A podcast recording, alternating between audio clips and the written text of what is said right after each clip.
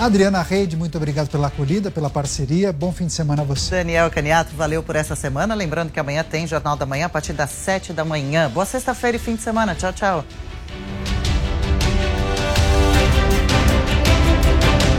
A opinião dos nossos comentaristas não reflete necessariamente a opinião do Grupo Jovem Pan de Comunicação. Realização Jovem Pan News. Jovem Pan News. Jovem Pan. A Jovem Pan está com você em todos os lugares e em todos os momentos. De manhã, informação e opinião na medida para começar o dia do jeito certo. Bom dia, ouvinte da Jovem Pan. A partir de agora, manchetes do Jornal da Manhã.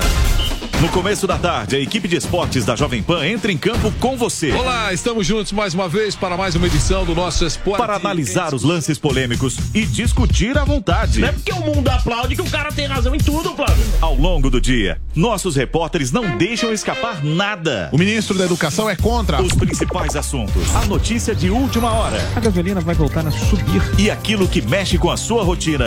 As fortes chuvas que atingiram. Tudo passa pelo microfone da Jovem Pan. Viu só? A Jovem Pan está com você o tempo todo, em som e imagem. Acesse jovempan.com.br, baixe o aplicativo da Pan e se inscreva nos nossos canais no YouTube. Jovem Pan. Futebol na Jovem Pan. Um show de informação e opinião. Vamos pro Aqui, a mais vibrante transmissão com a palavra de quem faz o jogo e a emoção da bola rolando.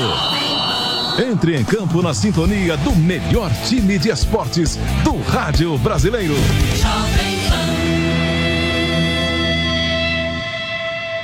Esta, esta é a Jovem Pan News.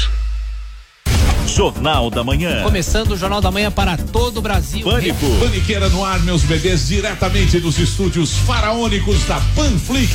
Futebol. Aí vem Adriano, limpou, vai bater, marcado! Agora toda a programação da Jovem Pan está em um só lugar. Panflix, a TV da Jovem Pan, de graça na internet. Baixe grátis na App Store ou no Google Play. Panflix, assista onde estiver, na hora que quiser. Jovem Pan News. Rede Jovem Pan News. A informação com a agilidade que você precisa.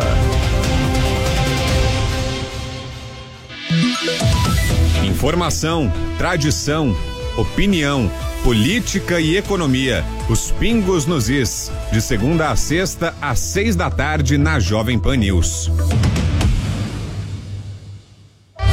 Todo dia você confere o melhor do humor, a música que você curte e informação com quem tem opinião de verdade. Mas nem sempre dá para escutar o programa que você quer no horário que passa, não é? Yes. Então acesse jovempan.com.br barra podcasts ou seu aplicativo preferido e leve a Jovem Pan onde for. A Jovem Pan tem um podcast certo para você. Notícias, esportes, entretenimento, tudo feito para você ouvir onde e quando quiser.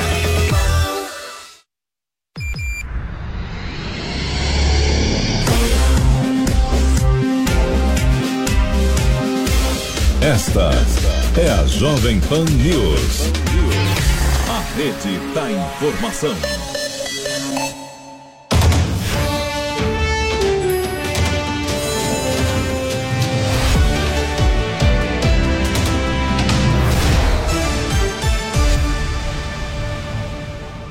Olá, bom dia. Agora são 10 horas e 4 minutos. Seja bem-vinda, seja bem-vindo ao Jornal da Manhã, segunda edição. Hoje é sexta-feira, 3 de março de 2023. Vamos juntos até o meio-dia com as principais notícias de hoje.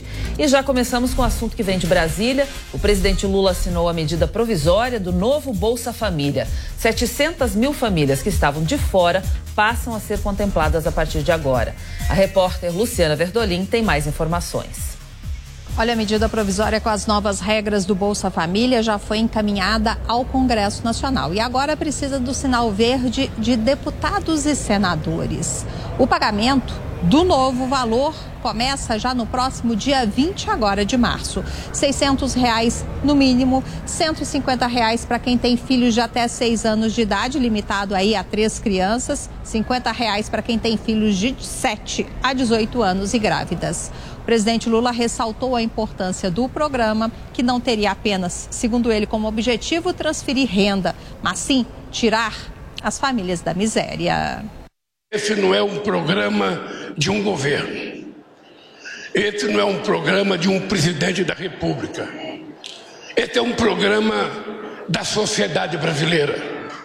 E que só vai dar certo se a sociedade brasileira assumir a responsabilidade de fiscalizar o cadastro único que nós estamos fazendo. Porque o programa só dará certo se o cadastro permitir que o benefício chegue exatamente às mulheres, aos homens e às crianças que precisam desse dinheiro. A expectativa é de que 700 mil novas famílias sejam incluídas no programa. Isso só é possível, no entanto, por conta do pente fino que foi passado no chamado cadastro único. O governo encontrou indícios sérios de irregularidades, principalmente num grande número de beneficiários que informaram morar sozinhos. Estão sendo analisados 5 milhões e meio de pessoas que recebem o benefício de 600 reais por mês. Segundo o ministro do Desenvolvimento Social, Wellington Dias, por conta de irregularidades, como renda elevada e problemas no cadastramento, cerca de um milhão e meio de benefícios serão suspensos já agora em março. Ele ressaltou também que as novas regras permitem a manutenção do benefício mesmo após contratação com carteira assinada. Quando alguém preenche o requisito, recebe o Bolsa Família. Lá na frente, conseguiu um emprego, colocou um negócio, melhorou a renda, saiu do patamar de meio salário per capita, que é o que traz para o cadastro único, essa pessoa sai do Bolsa Família por conta do emprego e por conta também de uma situação do empreendedorismo. Lá na frente, se essa pessoa novamente perde o emprego, ainda não atingiu o seguro-desemprego, por exemplo, ela volta a preencher o requisito, a gente já vai deixá-la lá no cadastro único e com isso agilizar sem passar por aquele processo que tinha anteriormente de demora. Vale lembrar que no governo anterior, o Auxílio Brasil também previa a manutenção do benefício mesmo após contratação com carteira assinada e previa aí um período de até dois anos para que a pessoa saísse do programa. De Brasília, Luciana Verdolim. Bom, a gente já começa em, chamando agora o Diogo Schelp para comentar os principais assuntos desta sexta-feira. Bom dia, Diogo, seja bem-vindo. É, a gente viu aí na reportagem da Luciana Verdolim que há, há, muitas famílias que tiveram cadastros irregulares não vão mais receber o Bolsa Família, mais 700 mil famílias passam a receber a partir de agora, com novas regras também, né? Um, um dinheiro que vem é, para ajudar essas famílias, principalmente para alimentação, né? Com certeza, bom dia, Cláudia, bom dia a todos. O Bolsa Família volta a ter o nome que tinha quando foi criado pelo governo Lula, né, inspirado em programas que existiam já no governo Fernando Henrique antes disso, e com algumas regras também é, novas, com novos valores, novos valores adicionais, inclusive.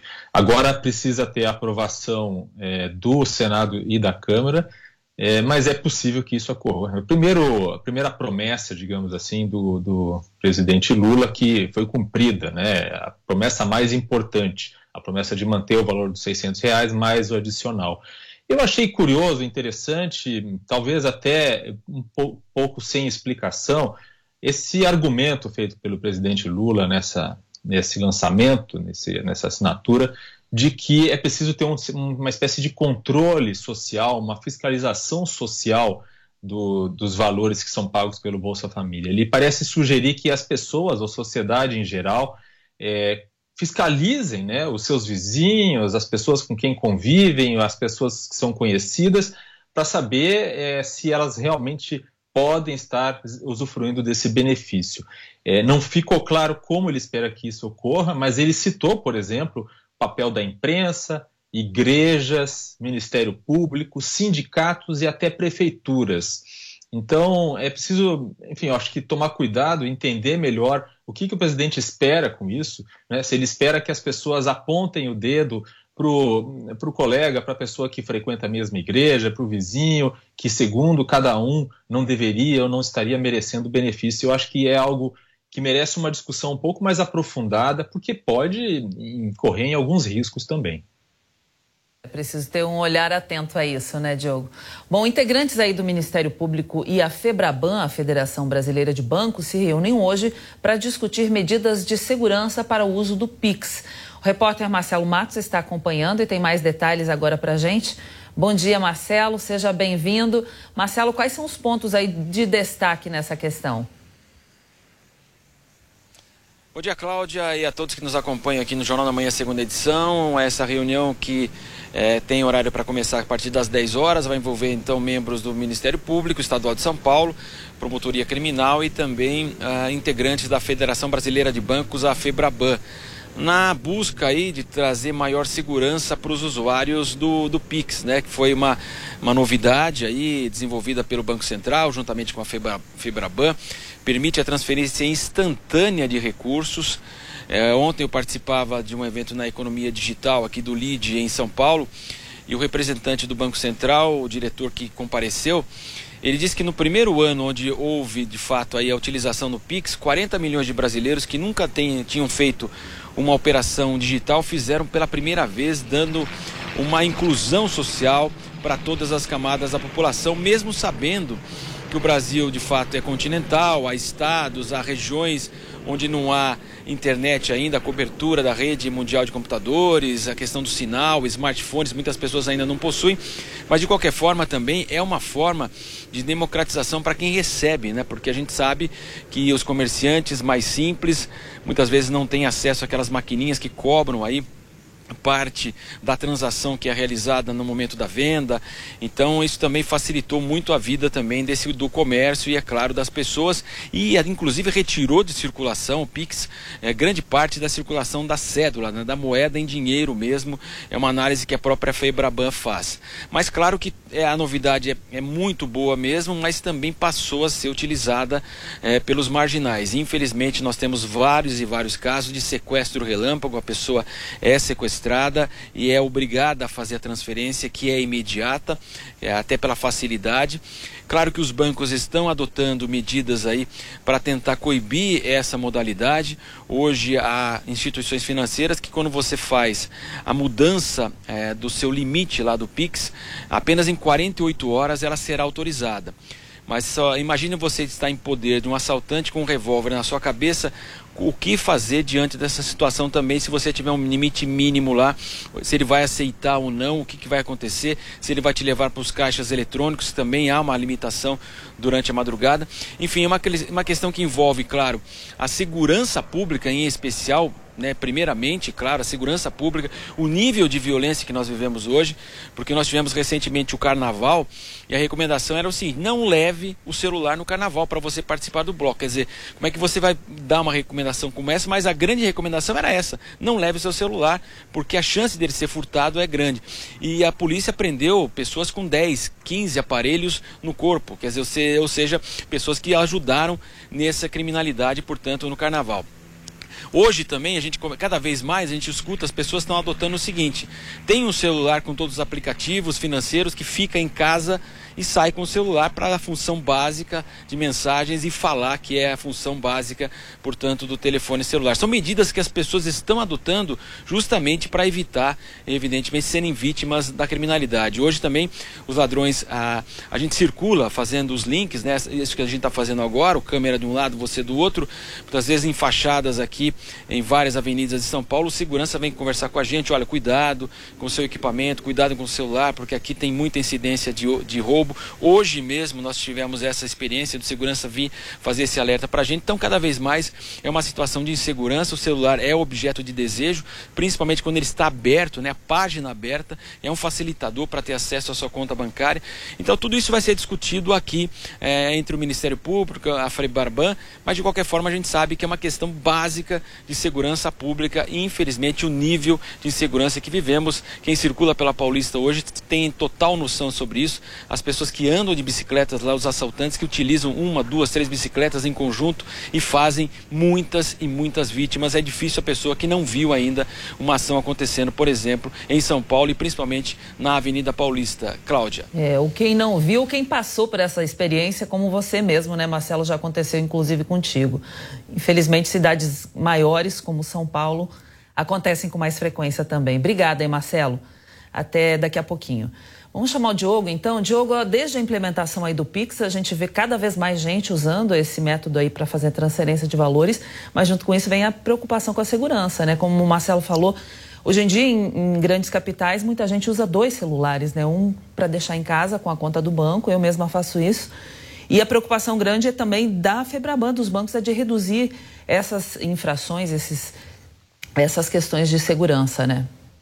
Exatamente. Sempre que há a criação de uma nova tecnologia, e hoje em dia essa questão dos métodos de pagamentos é algo bastante avançado, né? muda cada hora, cada hora a gente tem mais opções de pagamento. Provavelmente, se você pegar um celular aí, você tem opções de pagamento até no WhatsApp, tem opção de pagamento por Pix, tem, enfim, várias formas né, de, de fazer uma transferência e, enfim, de pagar por alguma coisa. É claro que você, você pode usar recursos como esse, como ter um próprio um celular à parte, apenas para sair na rua, sem as opções, mas isso não serve para todo mundo. Né? Muita gente passa muito tempo na rua, trabalha né, com o celular né, e, e, enquanto se locomove e não, não pode é, deixar de ter né, um aplicativo de banco, um aplicativo que possa fazer uma transferência no seu celular. Então, de fato, é preciso estar sempre criando novos mecanismos de segurança, mecanismos para evitar essas fraudes,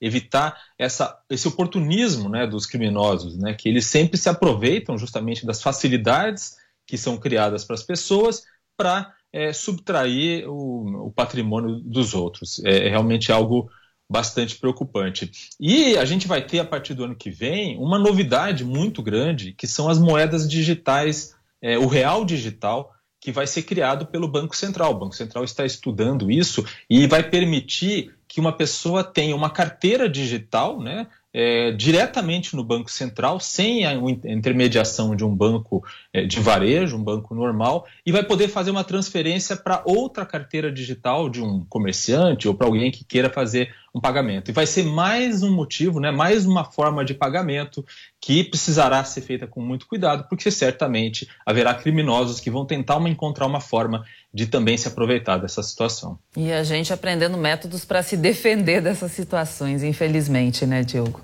Bom, a gente já volta a conversar então. Vamos falar agora de, do prazo aí de cinco dias que o PROCON deu para cada estado, para que cada estado denuncie os preços abusivos nos postos de combustíveis. Quem tem mais detalhes aí dessa medida é a repórter Soraya Lawande. Bom dia, Soraya. Tem posto aí que aumentou mais e bem mais do que era previsto, né? Seja bem-vinda. Pois é, Cláudia, infelizmente sim, viu? Bom dia para você também e a todos que nos acompanham. Inclusive, a gente vem acompanhando essa situação né, do aumento do combustível de perto já desde o último final de semana e pudemos flagrar aí postos de combustíveis aumentando o valor antes mesmo do prazo oficial, porque teoricamente o valor da gasolina só deveria aumentar, né? Modificar a partir do dia 1 de março, portanto, quarta-feira dessa semana. Mas no final de semana mesmo, a gente já viu que alguns postos acabaram mudando esse valor antes mesmo da hora. E de fato, em diferentes regiões aqui da cidade, a gente consegue encontrar preços diferentes e sim bastante exorbitantes, né? Principalmente se tratando aí de regiões consideradas nobres aqui da capital paulista, como a região da Bela Sintra, por exemplo, né? O motorista pode encontrar por lá é, a gasolina custando R$ 8,49. Em outro posto da mesma região, eh, a gasolina custando quase R$ 8,00, então R$ 7,20. Na Avenida Brigadeiro Faria Lima, também outra região nobre da capital, por lá a gasolina pode ser encontrada a R$ 6,99 o litro. A gente segue falando ao vivo aqui na região central de São Paulo, esse posto que está bem atrás de mim, a gasolina está custando R$ 5,39. O valor mais baixo que a gente encontrou hoje mesmo circulando pelos postos da capital foi de R$ 4,99, mas tem posto uh, cobrando R$ 5,69, R$ 5,19, enfim, R$ 5,39 como esse daqui. O repasse final, ele de fato é diferente, porque depende não só uh, da política de preços, as, políticas comerciais das distribuidoras, mas dos próprios estabelecimentos, né, dos postos de combustíveis. E como não há um controle, um tabelamento de preços, o motorista vai encontrar aí preços diferentes, mas o que não pode acontecer são esses preços preços aí muito acima do normal, como esse de 8,49. Por isso, essa ação até do PROCON, o Ministério da Justiça e Segurança Pública, que fixou, portanto, esse prazo de cinco dias para que as entidades dos estados, dos municípios e a sociedade civil denunciem essas práticas abusivas dos preços aí nos combustíveis. O prazo, prazo começa a valer nesta sexta-feira. As denúncias devem ser enviadas, então, para a Secretaria Nacional do Consumidor e, a partir, então, dessas informações recebidas, que vão ser analisadas aí a possibilidade de uma abertura do processo para apurar essas denúncias. A gente sabe então que de fato o combustível ia aumentar, mas pagar 8,49 no combustível, né, 8,49 o litro da gasolina daí já é demais, né, Cláudia? Não, é demais, é um abuso, né? Ainda mais com tantas opções que a gente tem aqui em São Paulo, tem que pesquisar realmente, né, no Brasil todo, para pesquisar e, e, encontrar esse melhor preço. Sempre tem um que tem um valor mais justo. Obrigada aí, Soraya, por enquanto. Bom, segue hoje no Rio de Janeiro o encontro de governadores do Consórcio de Integração Sul e Sudeste. O repórter Matheus Coelzer está conosco agora e atualiza as discussões de políticas públicas do evento. Bom dia, bem-vindo, Matheus. Oi, Cláudia, bom dia para você, a todos que nos acompanham aqui no Jornal da Manhã, segunda edição. A gente falava ontem né, sobre esse evento, o sétimo consórcio da região Sul e Sudeste. Sigo acompanhando aqui na sede da FGV em Botafogo, na Zona Sul. Começou há poucos instantes mais uma conversa, mais um debate. A gente tem a confirmação que nesse momento quem fala é André Esteves, empresário e economista, justamente para falar sobre a questão da reforma tributária, um dos aspectos que serão tratados, né? Esse assunto vai ser o principal deles hoje. Ontem a gente falou sobre a questão da sustentabilidade, são mais de 25 mesas debatendo esses assuntos e o governador Cláudio Castro, que está presente aqui, também já se pronunciou falando sobre a importância da ligação entre esses estados do sul, da região sul e sudeste e sobre também a questão de fidelizar um evento já consagrado para se trazer mais estratégias nas discussões econômicas. Vamos acompanhar o que ele falou, Cláudio. Nós temos agora o desafio de, de tornar o COSUD algo regulamentado. Então já estamos pensando numa, numa estrutura física, numa estrutura que realmente faça com que esses trabalhos avancem. Então, demonstrando que esse é um caminho que esperamos ser sem volta, porque é um caminho do desenvolvimento das duas regiões economicamente mais pujantes do Brasil, que é o Sul e o, e o Sudeste.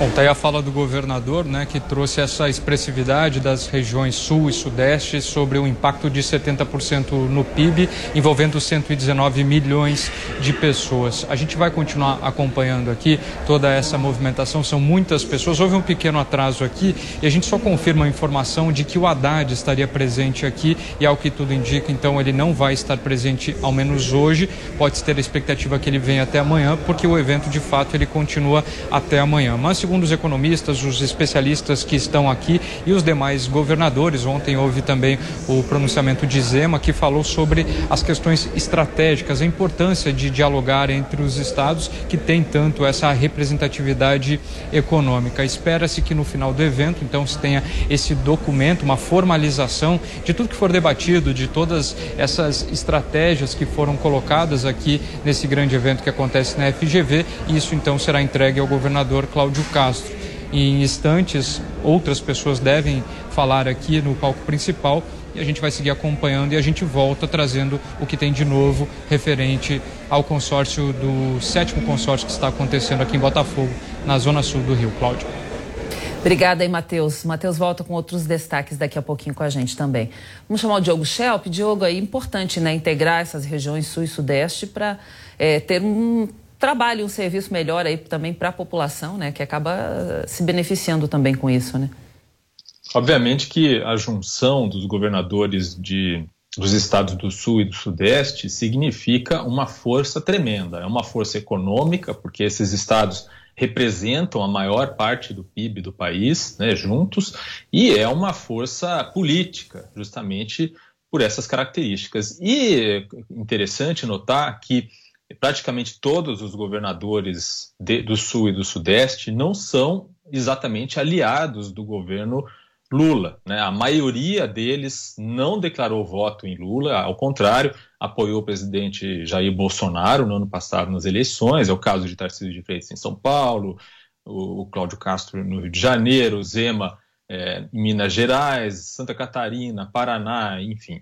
É, apenas Eduardo Leite no Rio Grande do Sul, que manteve-se neutro, e Renato Casagrande, que declarou voto em Lula mas não fez campanha para Lula. Então, é, isso demonstra que é, no total, no bloco, basicamente um grupo de estados que tem governadores de oposição ao governo federal. E eles têm força, portanto, para é, pressionar o governo federal, para cobrar do governo federal medidas que eles consideram importantes, inclusive medidas que, em muitos casos, vão contra o, as promessas de campanha de Lula, né? A questão da privatização, que deverá ser algo a ser pressionado por parte de muitos desses governadores, e a questão das reformas. Romeu Zema, inclusive, na sua fala nesse evento, falou da importância das reformas. E é claro que a visão que esses governadores têm das, das reformas não necessariamente são as mesmas, não coincidem necessariamente com a que o governo tem. Bom, o presidente Lula assinou ontem a medida provisória que retoma o Bolsa Família. Hoje o ministro Wellington Dias aí vai divulgar os detalhes do novo programa ao lado dos secretários do Ministério do Desenvolvimento e Assistência Social. A repórter Luciana Verdolim traz as informações agora direto de Brasília ao vivo para a gente. Bom dia, Lu. É, o ministro Wellington Dias já discursou ontem, né, dizendo que o programa se trata de um ato de justiça social e até puxou uma oração durante o evento, né? Qual a expectativa desse anúncio de hoje, Lu? Bom dia, Cláudia. Bom dia a todos. Olha, chamou até atenção e surpreendeu aqui no Palácio do Planalto a, a, a, a oração o ministro do Desenvolvimento Social, Wellington Dias, ele puxou um Pai Nosso que foi rezado aí por todos os componentes do governo e também pelos visitantes que estavam participando dessa solenidade de relançamento, recriação oficial do Bolsa Família. Antes era Auxílio Brasil, no governo do ex-presidente Jair Bolsonaro, volta a se chamar Bolsa Família e algumas condicionantes voltam a ser cobradas também, como a necessidade de vacinação das crianças. É preciso, a partir de agora, apresentar o cartão de vacina dos, das crianças para que esse benefício continue sendo pago e é necessário comprovar também que essas crianças estão frequentando as escolas. O governo diz o seguinte, que nessa coletiva de daqui a pouco serão informados também dados referentes a números de entrada e saída do programa referente à folha de pagamento de março. O Bolsa Família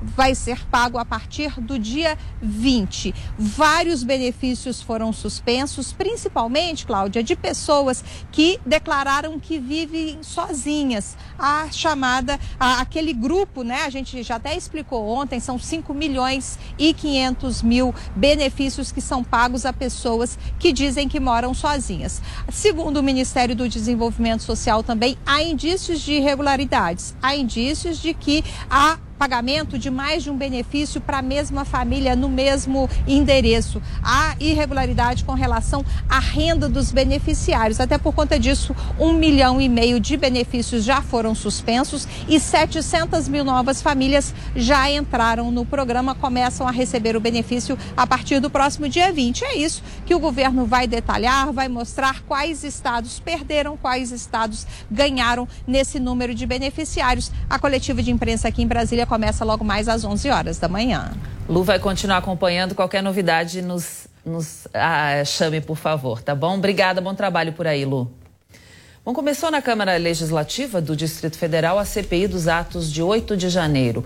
O ex-secretário executivo de Segurança Pública do DF, Fernando de Souza Oliveira, prestou depoimento.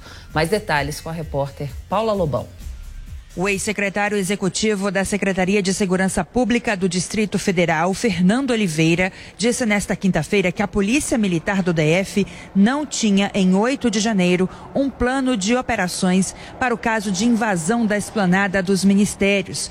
A declaração foi feita durante o depoimento à CPI da Câmara Distrital do DF para apurar os atos de vandalismo ocorridos em 12 de dezembro e em 8 de janeiro. Demorou muito essa tropa chegar, isso eu posso falar para os senhores, demorou, não sei qual motivo, os senhores vão ter oportunidade também de esclarecer o porquê essa tropa não chegou tão rápido. E tem áudios meu questionando determinando essas ordens via, né, um momento um, foi uma determinação no momento de exceção por meio de um gabinete de crise e também questionando cadê as tropas que eram para estar conforme no pai, se tivesse sido cumprido, de prontidão aquartelada. Fernando Oliveira foi o primeiro a ser ouvido entre as nove testemunhas convocadas. O ex-secretário afirmou ter tido apenas uma conversa rápida com Anderson Torres, na época secretário de Segurança Pública do DF, e que depois eles não tiveram mais contato. Fernando estava à frente da Secretaria de Segurança no dia da invasão dos prédios do Congresso Nacional, do STF e do Palácio do Planalto. Apesar de dizer que a Polícia Militar do DF não apresentou um planejamento para enfrentar o vandalismo, o ex-secretário disse que o governo Ibanês Rocha tinha um plano de ações que não foi seguido. Houve uma. praticamente sem resistência à invasão. Não houve ali, as imagens falam né? Houve quase que um incentivo à invasão. Né? É, eu, eu não posso fazer esse de valor, mas eu posso dizer que, por parte de alguns, há uma certa passividade. A sensação que o senhor me falou traído, não, me senti impotente.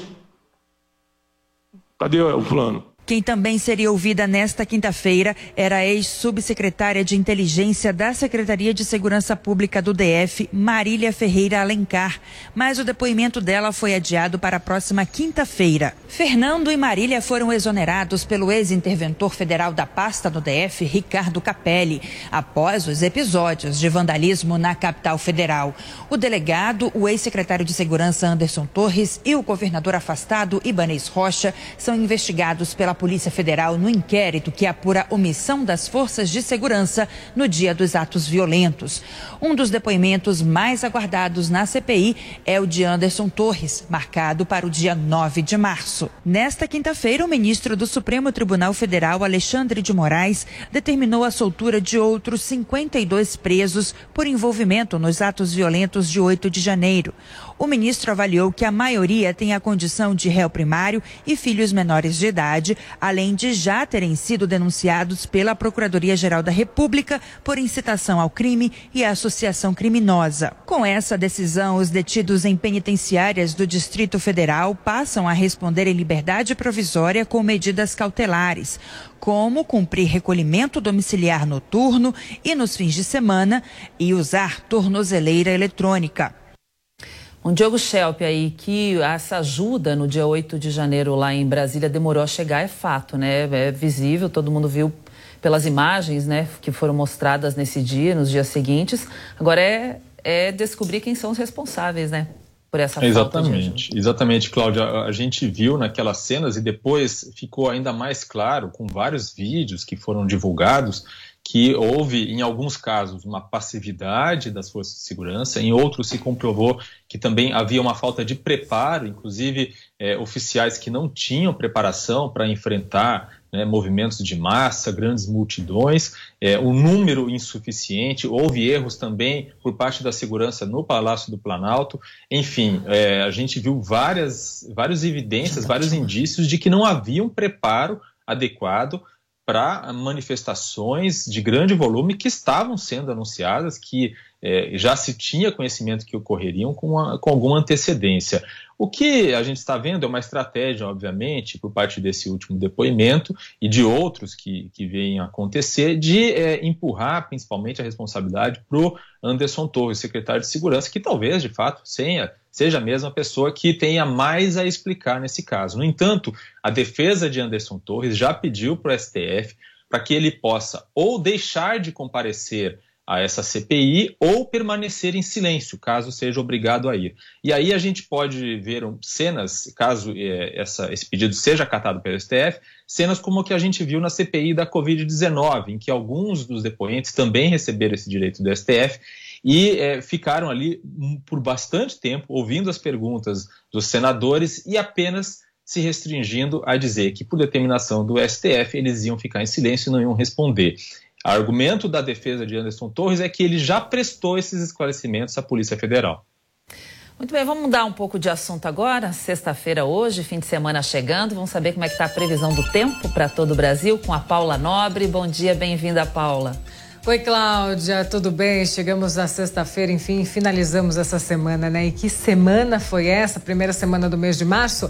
Bom dia para você, bom dia a você também que acompanha o Jornal da Manhã, segunda edição. Hoje tem calorão, Cláudia, temperaturas extremamente altas. A gente poderia finalizar por aqui, inclusive, falando que temperatura passa dos 30 graus, chega aos 34 no Rio de Janeiro, aqui na capital paulista chega aos 32. É calor mesmo e tudo isso é porque estamos ainda no verão, né? Verão tem sido marcado por temperaturas muito altas em boa parte do país e a chuva também vem nesta sexta-feira e vamos falar dela, inclusive, né? Vem nos três estados da região sul com força. Esse é o nosso destaque, além do calor, é o retorno da chuva, especialmente falando sobre o estado gaúcho, que tem vivido dias de muita secura mesmo, tempo muito firme por lá, sol, calor, mais de 300 municípios em situação de emergência no Rio Grande do Sul, oeste gaúcho, nos últimos dias batendo aí a casa dos 40 graus, é o que a gente tem falado aqui na previsão do tempo da Jovem Pan. E agora temos um sistema de baixa pressão atmosférica aqui bem próximo ao Paraguai, entre o Paraguai e também aqui Mato Grosso do Sul, pegando a região sul do Brasil também, esse sistema vai levar bastante umidade entre hoje e domingo e tem altos volumes de chuva previstos. Então, alerta de chuva forte aí no Rio Grande do Sul até o fim de semana. Demais áreas do Brasil, temos o centro-oeste, região norte com chuva bem pontual e isolada mais ao fim do dia. E a gente fala sobre as áreas de tempo firme também. Norte de Minas Gerais, aliás, metade sul de Minas, incluindo também a capital BH com tempo firme para hoje. Temos boa parte do Espírito Santo, praticamente todo o território baiano também. E norte do Rio de Janeiro. E como eu comecei falando das temperaturas, agora a gente vai para elas, justamente, Cláudia. Vamos para para as temperaturas de hoje, tem 32 graus de máxima para você que está em Manaus, Cuiabá 35 graus, Campo Grande 31, Porto Alegre 33, mas essa temperatura em Porto Alegre, enfim, dá uma leve diminuída neste fim de semana, chega ali aos 28 graus. E BH sem chuva, Cláudia. 31 graus de máxima para hoje. Os mineiros vão poder curtir o fim de semana tranquilos, então. Com sol e sem Com chuva. sol, isso é bom. Agora, aqui em São Paulo, a capital paulista já amanheceu muito quente hoje, né, Paula? Como é que vai ser o fim de semana é, aqui na capital e no restante do estado? Vai ser quente? Vamos juntas, Cláudia, eu e você, mostrar como é que está a capital paulista, a Avenida Paulista neste momento, olha só. Quase sem variação de nebulosidade, né? Tempo ficou bem firme nesses últimos dias, quase não choveu entre a quarta e a quinta-feira aqui na capital paulista. Chuva muito pontual e isolada, mas essa chuva ela deve retornar na tarde desta sexta-feira. E até o domingo a chuva deve ser forte, inclusive em todo o estado de São Paulo. Mas é aquela chuva, como eu sempre tenho falado aqui, bem típica de verão mesmo, que acontece mais ao fim do dia, depois de uma tarde quente, de sol. Então é importante você sair com guarda-chuva, não se engana não, porque essa chuva vem. Ela acontece em todo o estado de São Paulo. A má notícia é que ela volta a acontecer neste fim de semana de forma mais forte no litoral norte de São Paulo. Então, atenção aos novos pontos de deslizamentos de terra. É importante manter a atenção e o cuidado mais uma vez. Hoje, 32 graus de máxima aqui na capital, Cláudia. Sábado, 31, domingo, 29 graus, ou seja, fim de semana quente.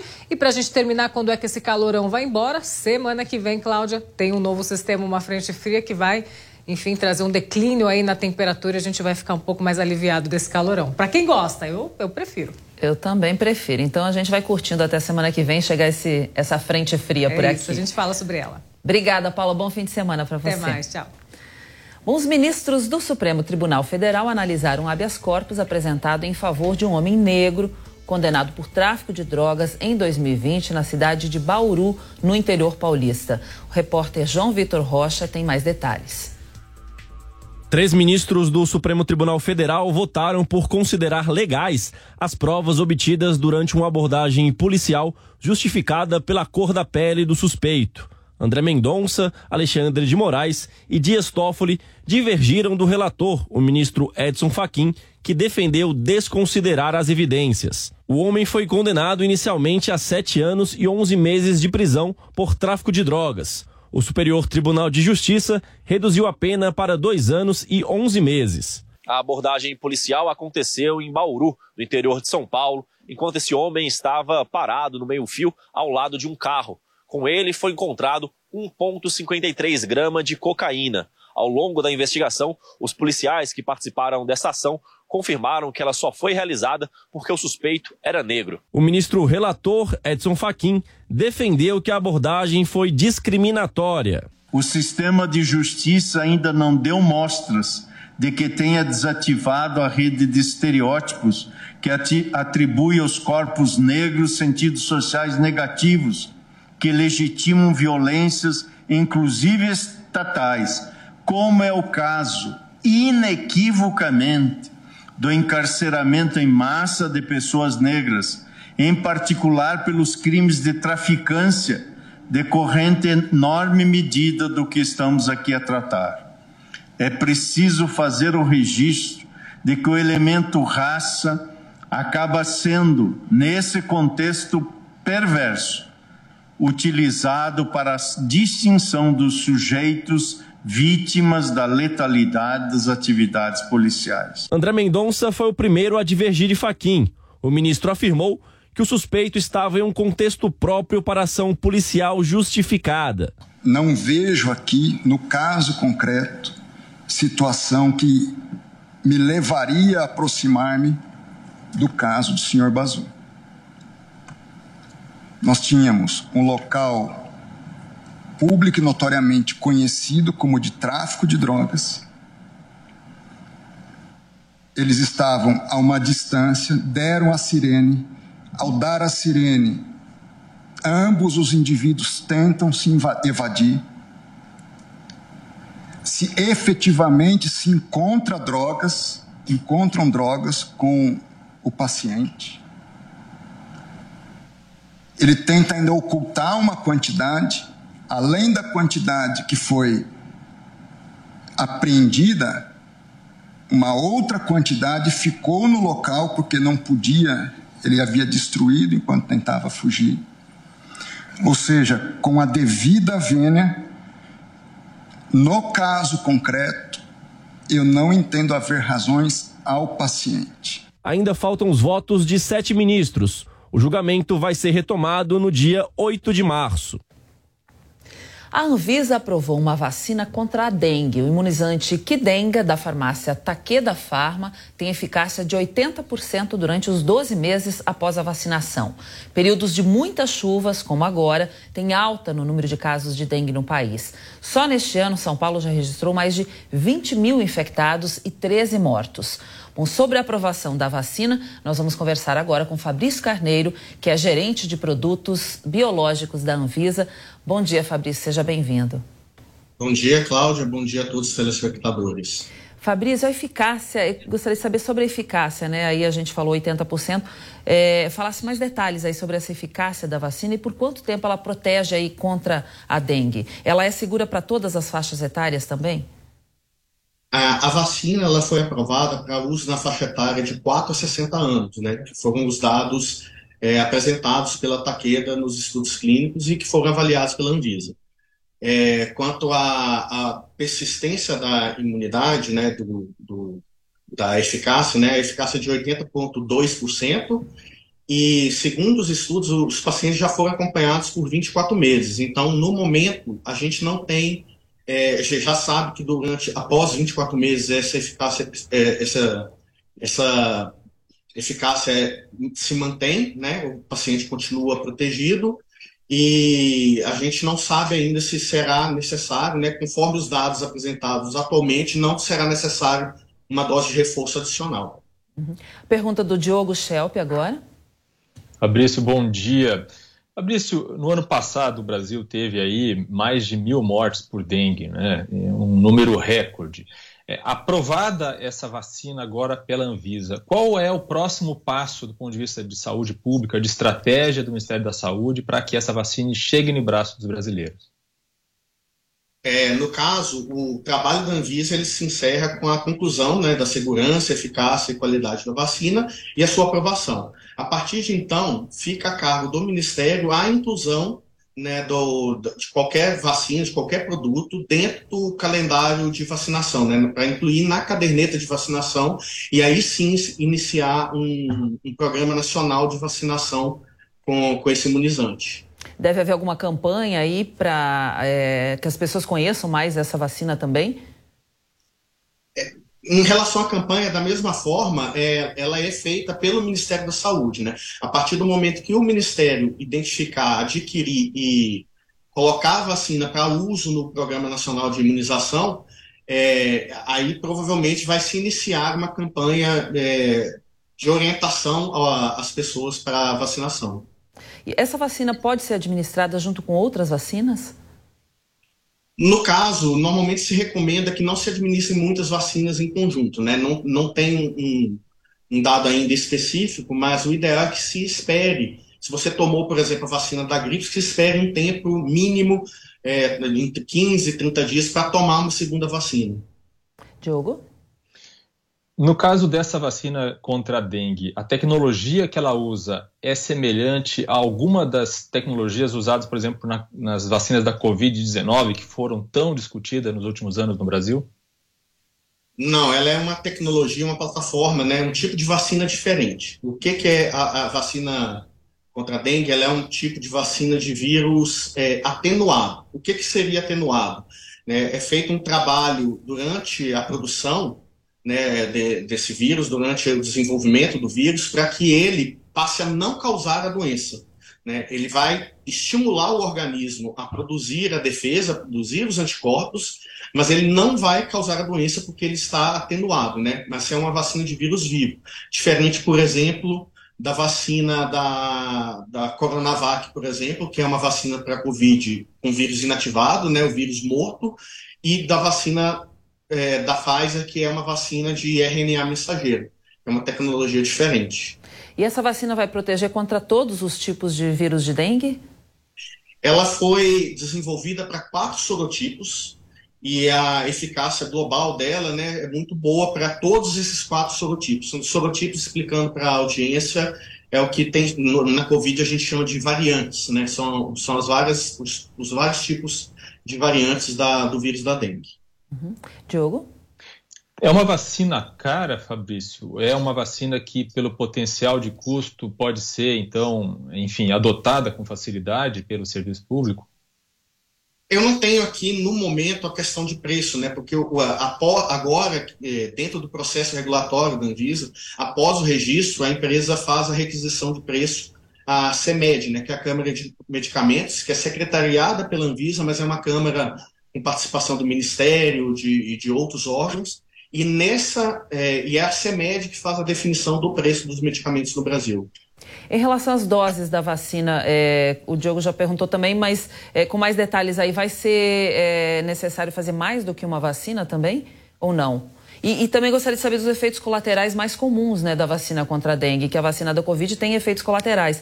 A da dengue também vai ter? Sim, é, em relação à aplicação, a, a, a, dose recomendada são duas doses, né, de meio ml, é, que é uma dose, uma quantidade bem pequena de líquido, para ser aplicado na, na é, de forma intradérmica na pele, não chega a ser aplicada no músculo. E, e a, as doses precisam ser dadas em intervalo de três meses. Né? É, então, é, esse é o esquema é, de, de aplicação aprovado. Em relação a reações adversas, o que foi observado, principalmente nos estudos como comum, são reações basicamente locais, dor no local da aplicação, inchaço, vermelhidão, é, nada, nenhuma, é, não foi identificada nenhuma reação muito grave é, em decorrência da aplicação, né, durante os estudos. Uhum. Diogo, tem mais pergunta? Sim, é, a, a, vacina foi aprovada para aplicação, como você falou, de 4 a 60 anos de idade, né? Por que, que ela não foi aprovada para uma idade superior a 60 anos? É, Deve-se ao fato de que não foi contemplada essa faixa etária na, nos testes? Exatamente. Os estudos eles incluíram pacientes até 60 anos. Então a Anvisa, durante a avaliação, e também nesse caso dessa vacina em específico, a gente utilizou, é, realizou um painel técnico com especialistas é, em dengue, do especialista de notório saber em dengue no Brasil, e foi também uma conclusão que a gente tomou de limitar o, a idade máxima para a utilização da vacina até 60 anos, que foi efetivamente o que está testado nos estudos. Essa vacina é indicada para pessoas que já tiveram dengue também?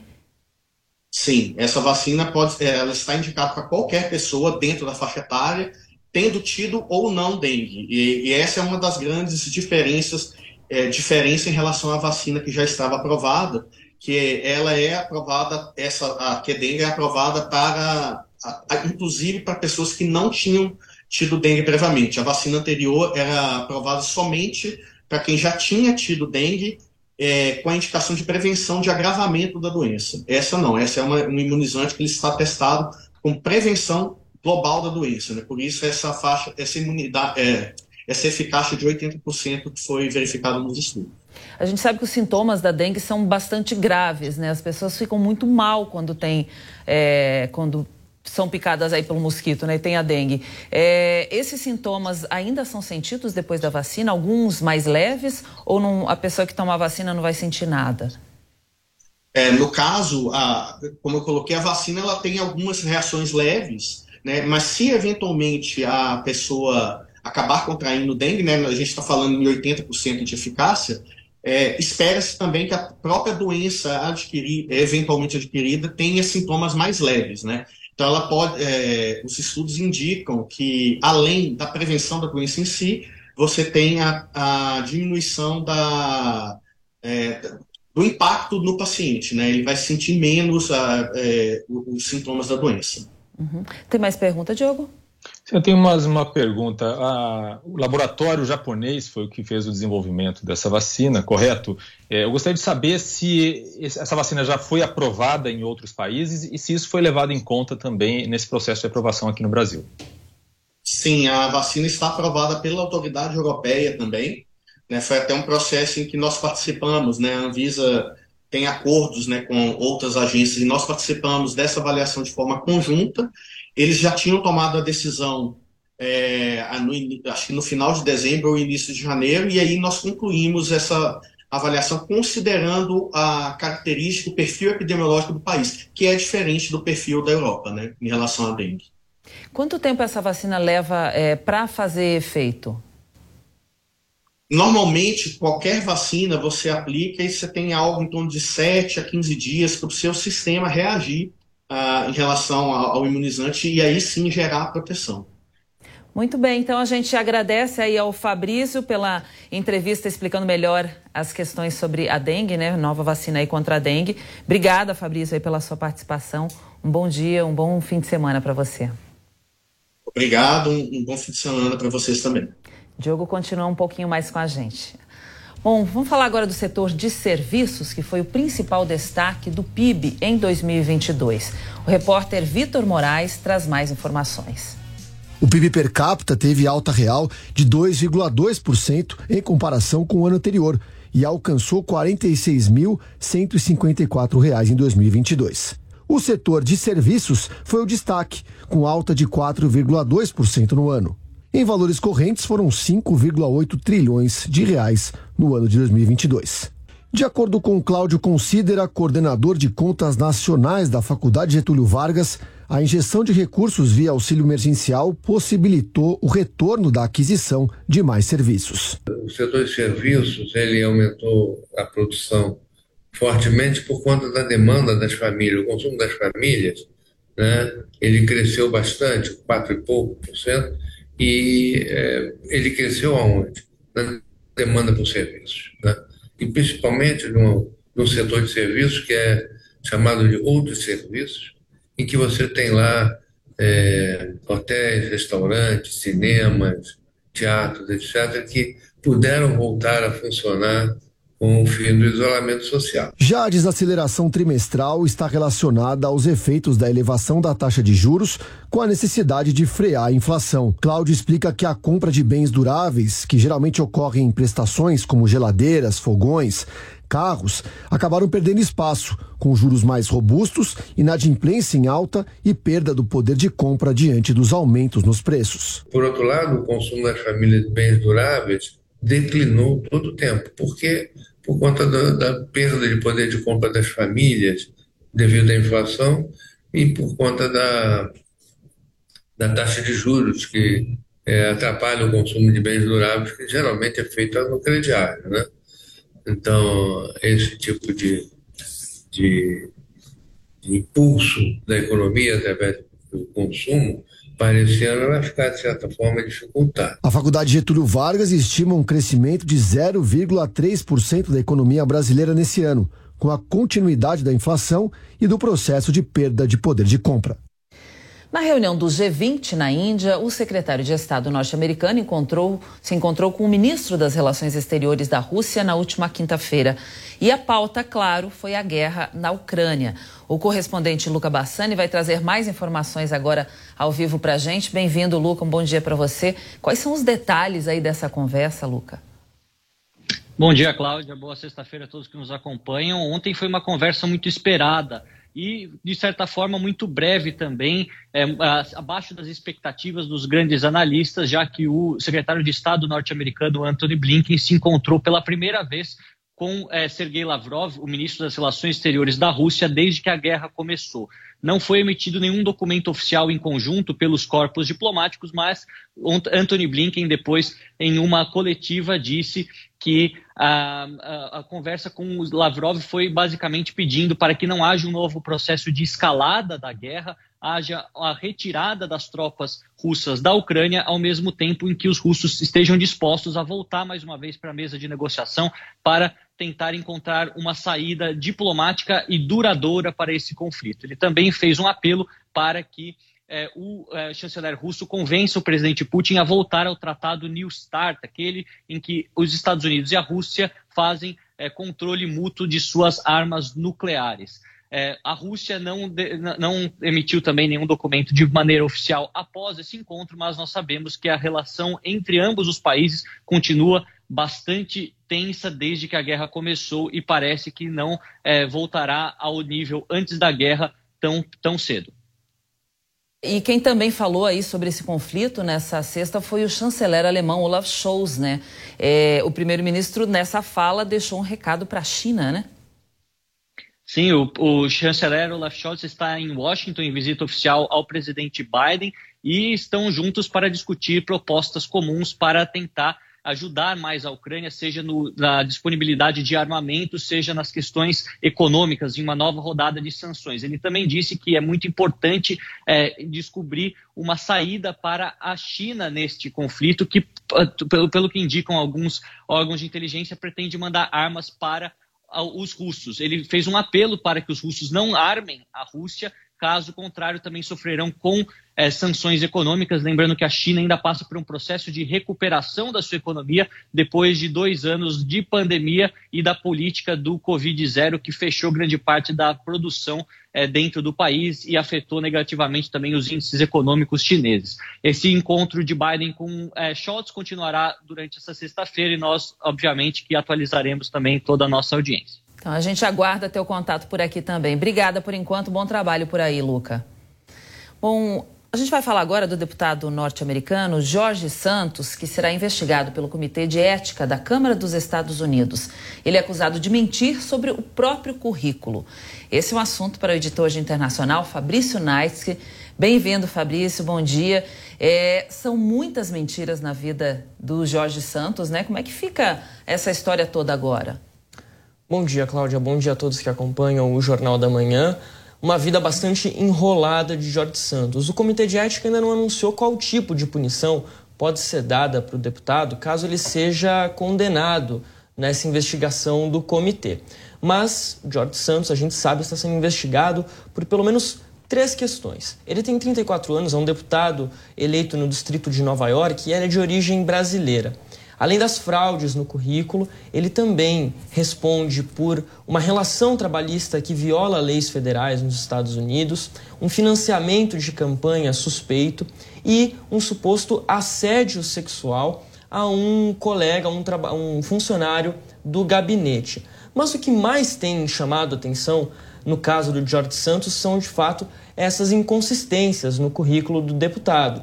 Ele, por exemplo, mentiu sobre a origem da família. Ele disse ser um americano orgulhosamente judeu e disse até mesmo ser filho de uma sobrevivente do Holocausto na Segunda Guerra Mundial, que já foi descoberto ser mentira. Além disso, George Santos mentiu sobre a sua, o seu currículo universitário, disse ter estudado no Baruch College, nos Estados Unidos, mas ele não possui diploma dessa universidade, até mesmo da, da escola no ensino médio que ele teria frequentado, que ele disse ter frequentado, ele não passou por lá. Também tem inconsistências no currículo de trabalho dele, né? experiência de trabalho. Ele disse ter trabalhado nos bancos Citigroup e Goldman Sachs, mas também não há registros de experiência profissional do George Santos por lá. Além disso, ele também é, é, acusado de ter inflado questões relacionadas à própria renda e propriedades, ou seja, ter mentido em, em, declarações de imposto, enfim. É uma, uma, uma série de inconsistências no currículo do George Santos. O que ele conseguiu até agora é algo que poucos deputados nos Estados Unidos conseguiram. Ele uniu democratas e republicanos em torno de um pedido, o da renúncia do cargo dele. O George Santos é republicano. A própria base dos republicanos não está muito contente com essas acusações contra ele. Ele disse que não vai renunciar, que não entrega o cargo. As próximas eleições nos Estados Unidos, Cláudia, para deputado, já são no ano que vem. Não se sabe se ele vai ou não concorrer. O apoio popular cada vez menor. E com essas investigações, a situação cada vez mais difícil para ele, viu? É, com certeza. Com essa lista enorme aí de mentiras, a situação não deve ficar fácil para ele lá. A Câmara dos Estados Unidos não vai deixar barato, né? Obrigada aí, Fabrício, pelas suas informações. Boa sexta para você. Hora certa agora, 11 e 1. Jovem Pan News. Jovem Pan. Quer ficar bem informado de um jeito rápido e prático? Entre no Telegram da Jovem Pan News. Digite arroba oficial JP News na busca do Telegram e clique em entrar. Receba as principais notícias diretamente do canal oficial de notícias da Jovem Pan News no Telegram. A Jovem Pan está com você em todos os lugares e em todos os momentos.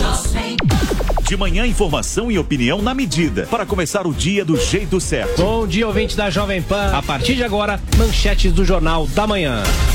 No começo da tarde, a equipe de esportes da Jovem Pan entra em campo com você. Olá, estamos juntos mais uma vez para mais uma edição do nosso Esporte. Para analisar os lances polêmicos e discutir à vontade. Não é porque o mundo aplaude que o cara tem razão em tudo, Flávio. Ao longo do dia, nossos repórteres não deixam escapar nada. O ministro da Educação é contra os principais assuntos. A notícia de última hora. A gasolina vai voltar a subir. E aquilo que mexe com a sua rotina.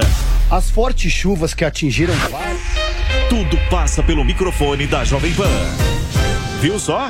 A Jovem Pan está com você o tempo todo, em som e imagem. Acesse jovempan.com.br. Baixe o aplicativo da Pan e se inscreva nos nossos canais no YouTube. Jovem Pan.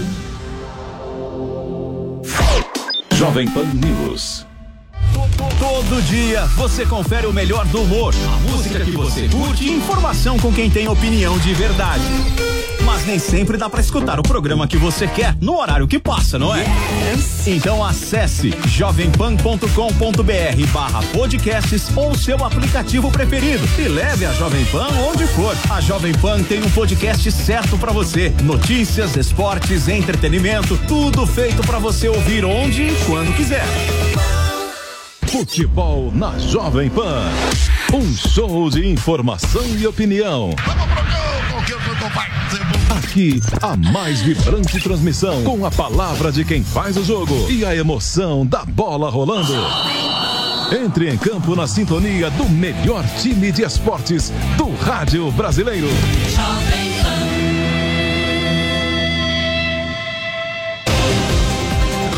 Jovem Pan News. A informação com a agilidade que você precisa.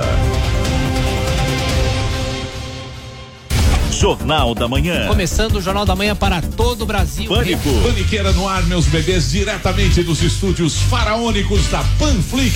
Futebol. Aí vem Adriano, limpou, vai bater, marcou! Agora toda a programação da Jovem Pan está em um só lugar. Panflix, a TV da Jovem Pan, de graça na internet.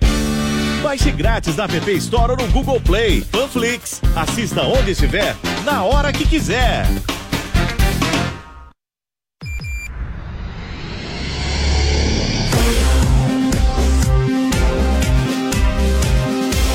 Esta é a Jovem Pan News. A rede da informação.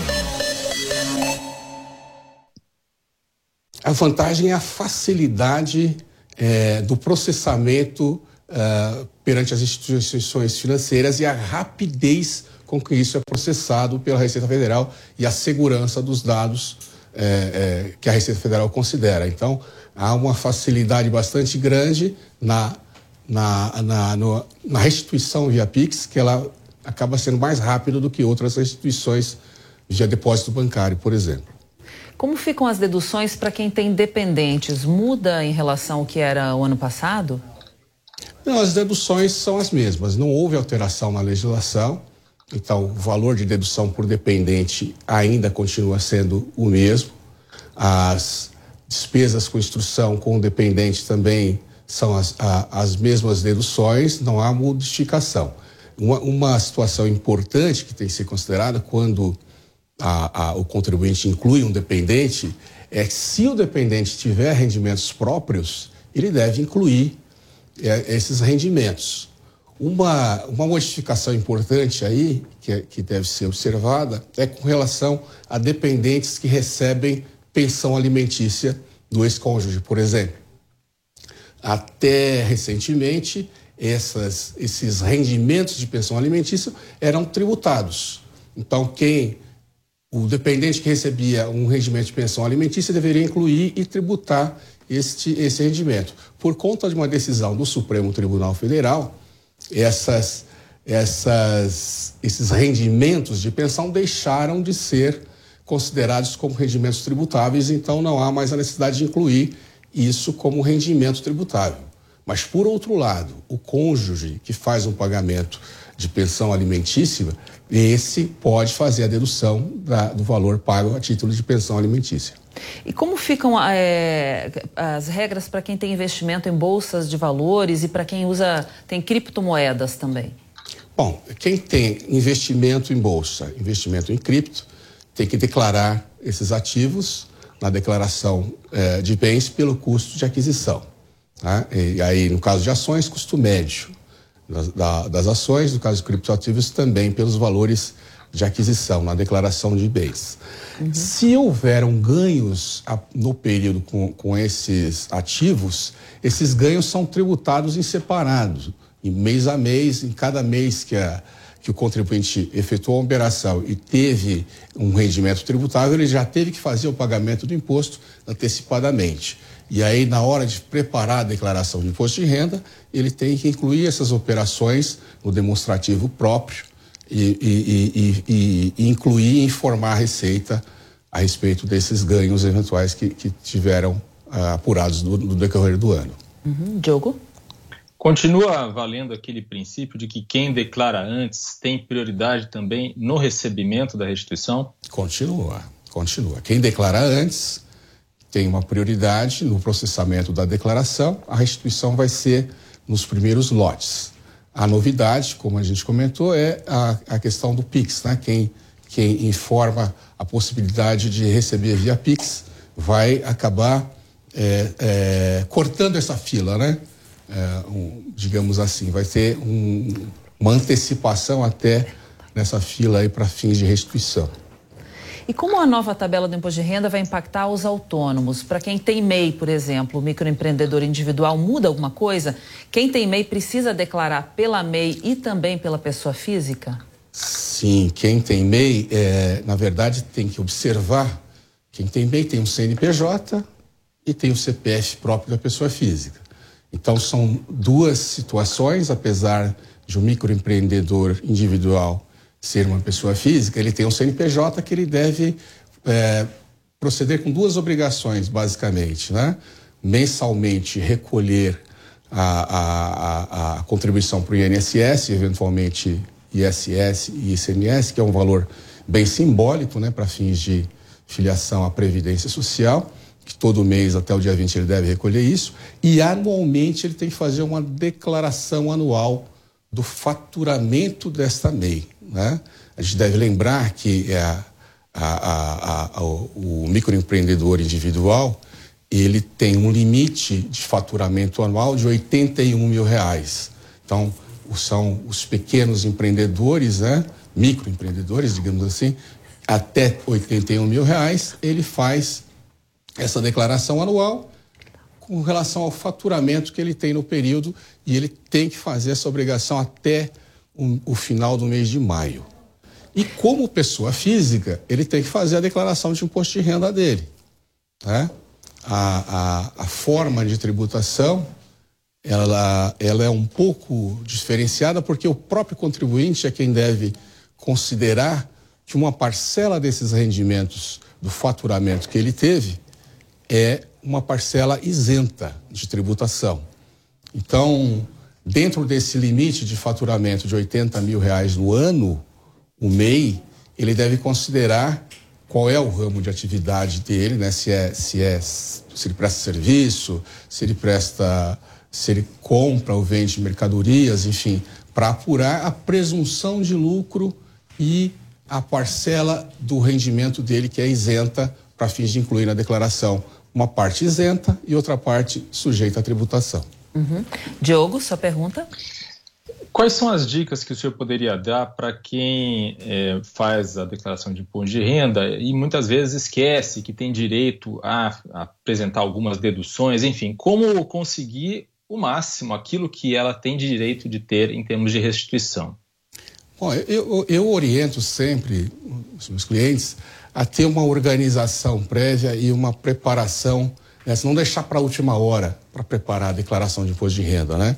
A gente tem um prazo aí, começa no dia 15, já deveríamos ter começado a organizar a documentação no final do ano, começo do ano, mas isso ainda dá tempo de fazer e é olhar todas as operações, principalmente olhar o extrato bancário, ver quais foram a, as operações maiores que foram é, realizadas no ano, se teve alguma venda, alguma compra de algum veículo, alguma venda de algum bem que gerou algum ganho, algum pagamento extraordinário que foi feito no período. Considerar toda essa documentação para fins de é, evitar principalmente cair malha, mas também aproveitar as deduções que são permitidas, despesas médicas, é, ter toda essa documentação comprovatória para evitar um questionamento futuro, é, despesas com previdência, que, investimentos com previdência que a pessoa fez durante o ano, tudo isso até para confrontar com as informações que eventualmente a pessoa for utilizar para fins de, de, de declaração para preenchida, por exemplo. Uhum. É, e como ficam os prazos para a restituição do imposto de renda com as novas regras? E também o que mudou na forma de calcular o valor dessa restituição do imposto de renda? Veja, a restituição ela já começa na, a, em, no próprio mês de maio, né, já, já tem um primeiro lote de restituição, uh, e aí são lotes mensais, não há modificação, os valores são sempre é, relacionados a, ao que foi apurado na declaração dos contribuintes, e são lotes mensais que vão até dezembro. Né? Tem mais pergunta? Sim, eu gostaria de saber sobre a questão da segurança das declarações. Né? Hoje em dia é tudo feito online, as pessoas podem ficar tranquilas em relação a isso? Sim, há um, uma preocupação bastante grande por parte da Receita Federal, né?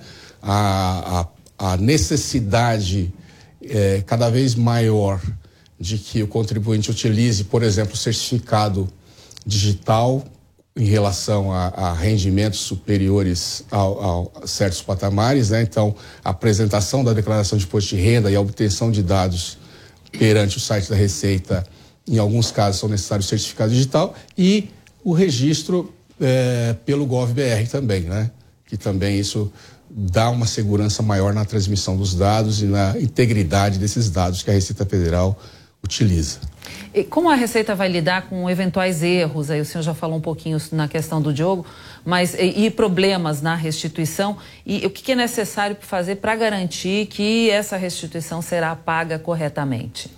Bom, a primeira coisa, como eu falei, a, na preparação da declaração de imposto de renda, a pessoa tomar o cuidado de organizar a documentação para que essas informações sejam o mais completa possíveis, né?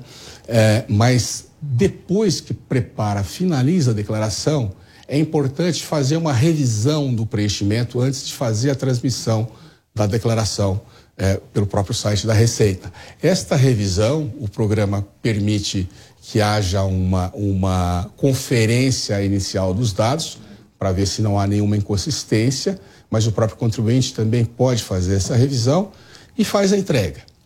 E a maior, o maior cuidado é que o contribuinte acompanhe o processamento dessa declaração pelo site da Receita.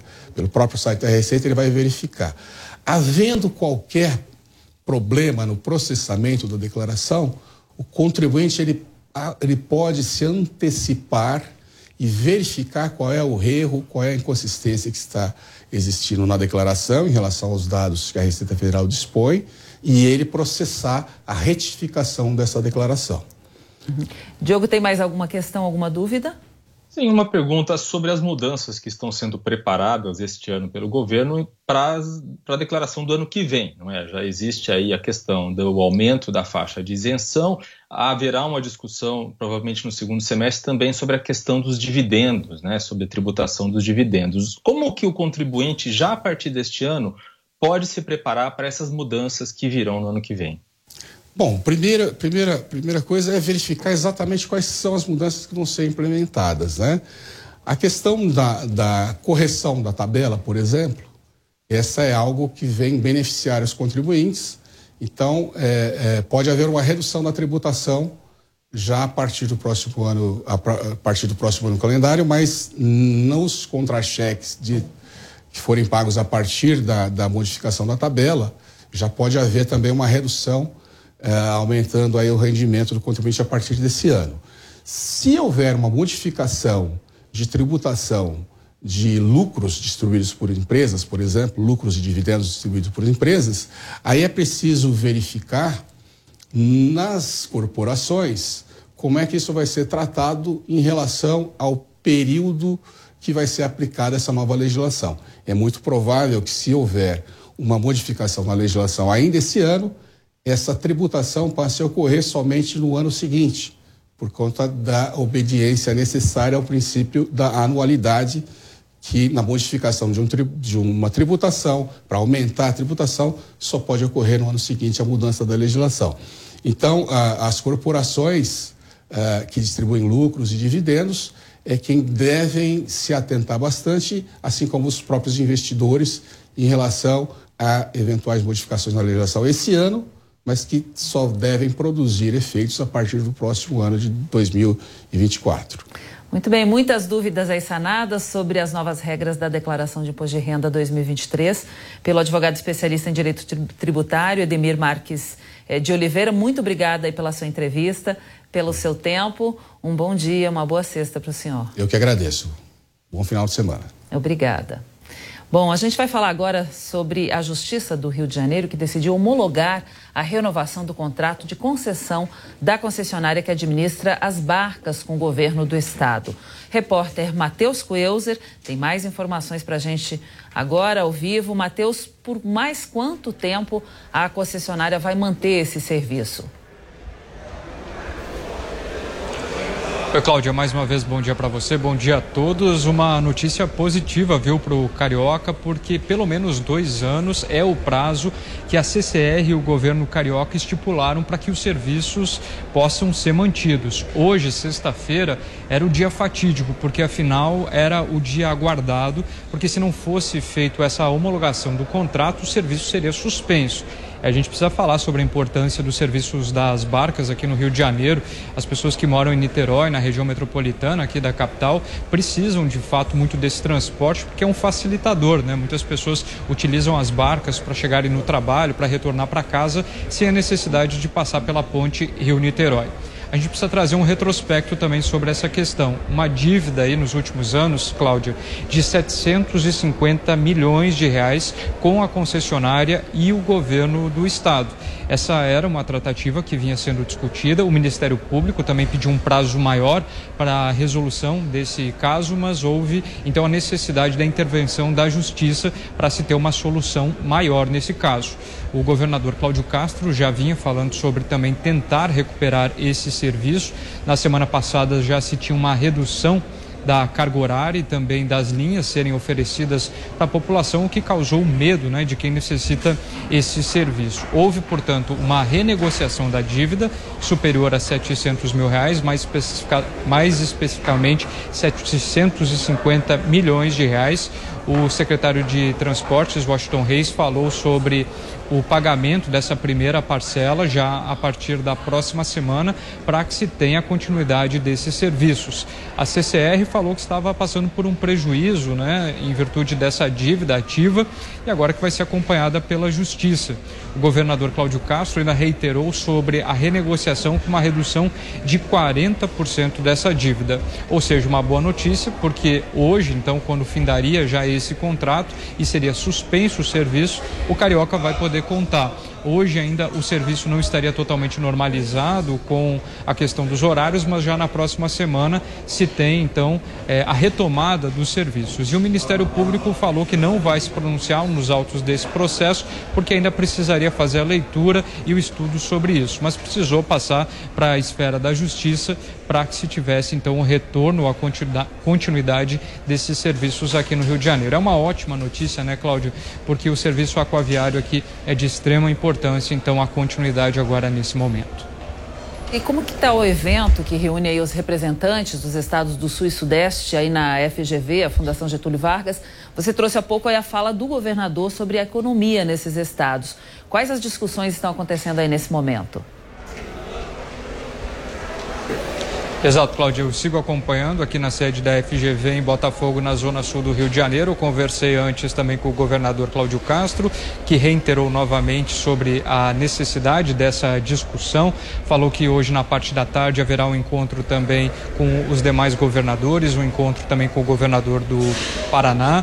Eles devem colocar nesses grupos, fazer uma exposição do que cada estado já discutiu frente a diversas temáticas: economia, reforma tributária, saneamento, educação educação e saúde.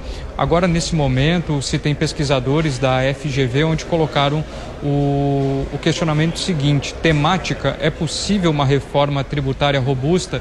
E essa é uma discussão que está sendo tratada nesse momento, falando sobre PIS, COFINS, ICMS, tributação sobre os municípios. E as pessoas que estão participando dessa mesa estão sendo indagados como ter uma reforma tributária que possa ajudar no crescimento do país. Também se falou sobre a questão do que vai ser discutido no nos próximos dias sobre a carta também que deve ser entregue ao governador Cláudio Castro. A Luísio Araújo, economista, falou também sobre a necessidade urgente de mudanças na reforma tributária. E afinal, agora vai ser uma manhã que tenha nesse momento agora 11:22 um término, né, uma pausa, um break para que na parte da tarde sejam retomados esses assuntos. Mas essa indagação e essa colocação feita pelo professor e pelos pesquisadores aqui da FGV tem feito com que a mesa debatedora possa trazer é, aspectos que cada estado tem vivenciado e nessa, nessa forma, nessa mesa que está sendo colocada, cada estado traz seu posicionamento e isso é uma forma onde eles podem fazer uma convergência do que pode de fato é, ser melhorado e ser aprimorado. Né? A gente trouxe essas questões onde eu estive acompanhando alguns instantes atrás a respeito do, das tributações do PIS, COFINS e, e ICMS. Agora, essa parte que vem do ambiente mais teórico desses pesquisadores é, trazem à luz um, um, posicionamento um pouco diferente do que o de mercado. E, e esses dois assuntos, essas duas vertentes aí podem contribuir para resultados positivos para esses estados do Sul e Sudeste que têm uma representatividade de 70% do PIB, envolvendo 119 milhões de pessoas. É um dia que promete, mais uma vez, ter um bom resultado frente a todos os governadores que estão aqui presentes e também chefes de estados e também outras representatividades, secretários que também têm uma agenda colaborativa já prevista para essa parte da tarde. Lembrando que amanhã também tem continuidade do evento com eh, findando né, com a entrega dessa carta, desse documento para o governador Cláudio Castro. Ele deve se posicionar ainda frente ao que foi discutido agora de manhã. Eu conversei com ele alguns instantes e mais na parte da tarde tem outras tratativas ainda sobre esse assunto. Cláudio.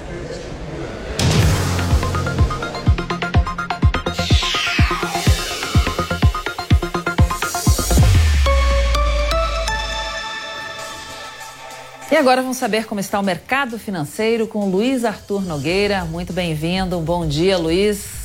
O mercado está um pouquinho mais calmo hoje ou não? É, tá difícil, Cláudia Barto. Bom dia a você. Bom dia a todos. Está no ar o mercado financeiro, sempre com as principais notícias da economia, do mundo das finanças. Muito obrigado a você pelo carinho da sua audiência.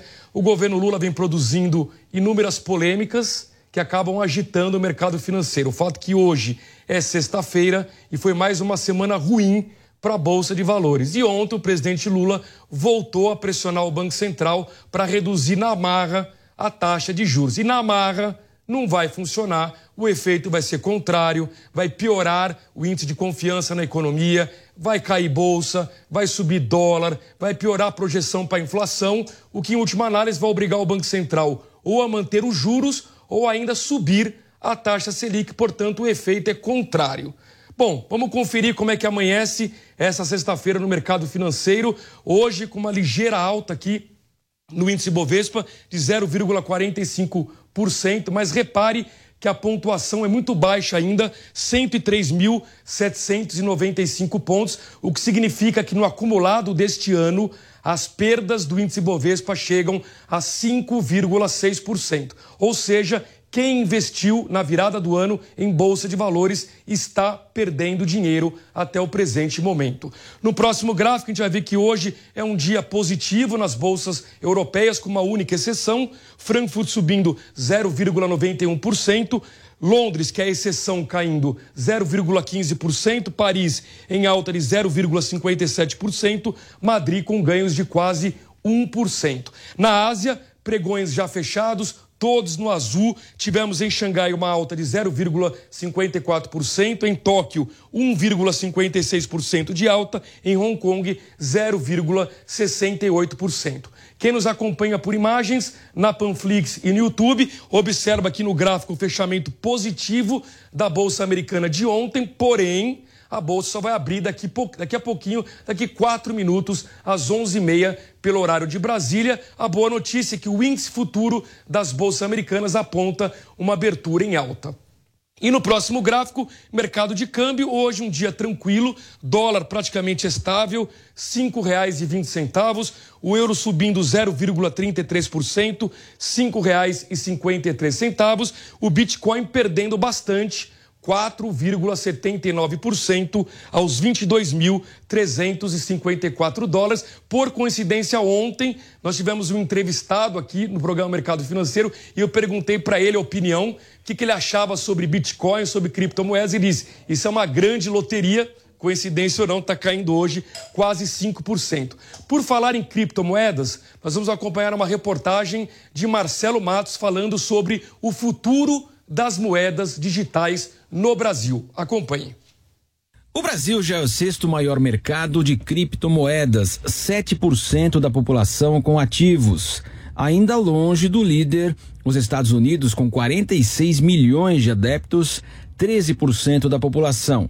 A adesão da nova economia cresce no país, mas distante da grande maioria dos brasileiros e com desconfianças fundamentadas de investidores também após a falência de gigantes em 2022, como a norte-americana FTX.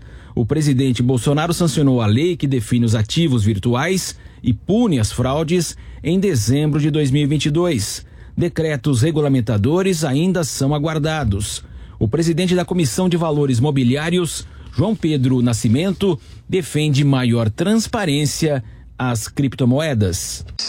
É muito importante que qualquer oportunidade de investimento que venha a ser ofertada ao público em geral em relação à criptoeconomia seja realizada com uma linguagem acessível, compreensível, que alcance de fato o público geral. Então, o foco é na transparência, no regime informacional, é na adequada prestação das informações para que o destinatário da informação possa formar o seu juízo de mérito, o seu juízo de valor e daí então poder realizar o investimento.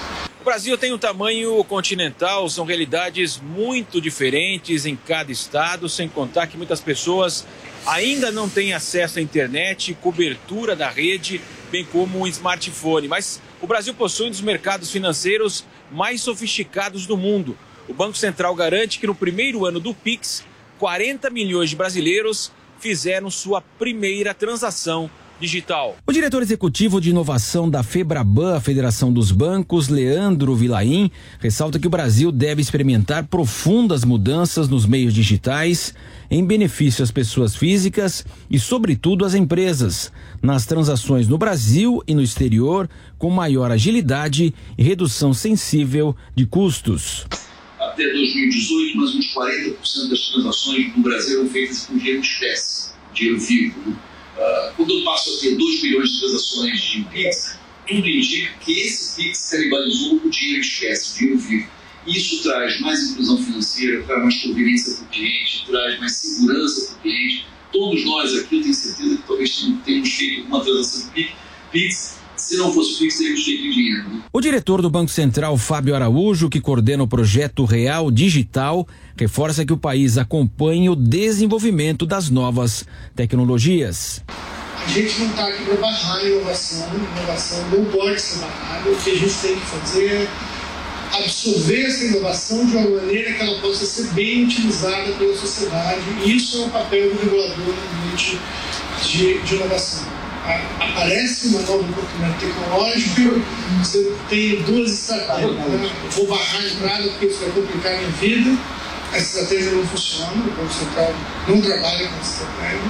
A gente tenta entender e ver como é a melhor forma de aplicar para garantir que os benefícios dessa tecnologia possam chegar ao usuário final. O futuro da economia digital foi debatido no LID, Grupo de Líderes Empresariais, em São Paulo. Temos aqui nos estúdios da Jovem Pan News, no programa Mercado Financeiro, estamos recebendo a visita de Carlos Rotz, ele que é planejador financeiro, sócio fundador da A7 Capital. Carlos, bom dia, seja bem-vindo, tudo bem? Bom dia, Nogueira, prazer estar aqui com vocês. Prazer é todo nosso. Tivemos mais uma semana de muitas polêmicas no mercado financeiro e ontem o presidente Lula voltou a pedir que o Banco Central reduza a taxa de juros. Queria entender qual que é o seu cenário para a política monetária do Brasil? Na sua opinião, tem de fato espaço para o Banco Central reduzir juros neste momento, ou pelo menos ao longo do ano? Olha, Nogueira, essa pergunta é, acho que é a pergunta que mais tem sido feita no mercado ao longo desse início de ano, né? Espaço tem, espaço tem, ah, só que a economia não é uma receita de bolo. Então a gente precisa mais do que isso. Acho que precisa ter previsibilidade. A fotografia hoje é uma, mas o medo do mercado é o que vai acontecer para frente. Então, o fato do governo não dar um direcionamento fiscal, uh, não uh, passar para o mercado uma tranquilidade, ou passar para o mercado de fato que vai ter uma responsabilidade fiscal, isso tem trazido muitas incertezas e acho por isso que a taxa se mantém no nível que está. Perfeito. Ontem nós tivemos a divulgação do PIB do ano passado de 2,9%. Foi um bom crescimento, Perfeito. mas para esse ano o mercado está prevendo um crescimento menor. Tem gente que fala 0,5%, 0,8%, 1%, 1,2%, num contexto de juros ainda alto. É por aí mesmo, cara? Você acha que não tem espaço para a economia dar uma acelerada um pouco maior ao longo deste ano? Olha, um juro de acima de dois dígitos é muito complicado para você, você reaquecer a economia, né?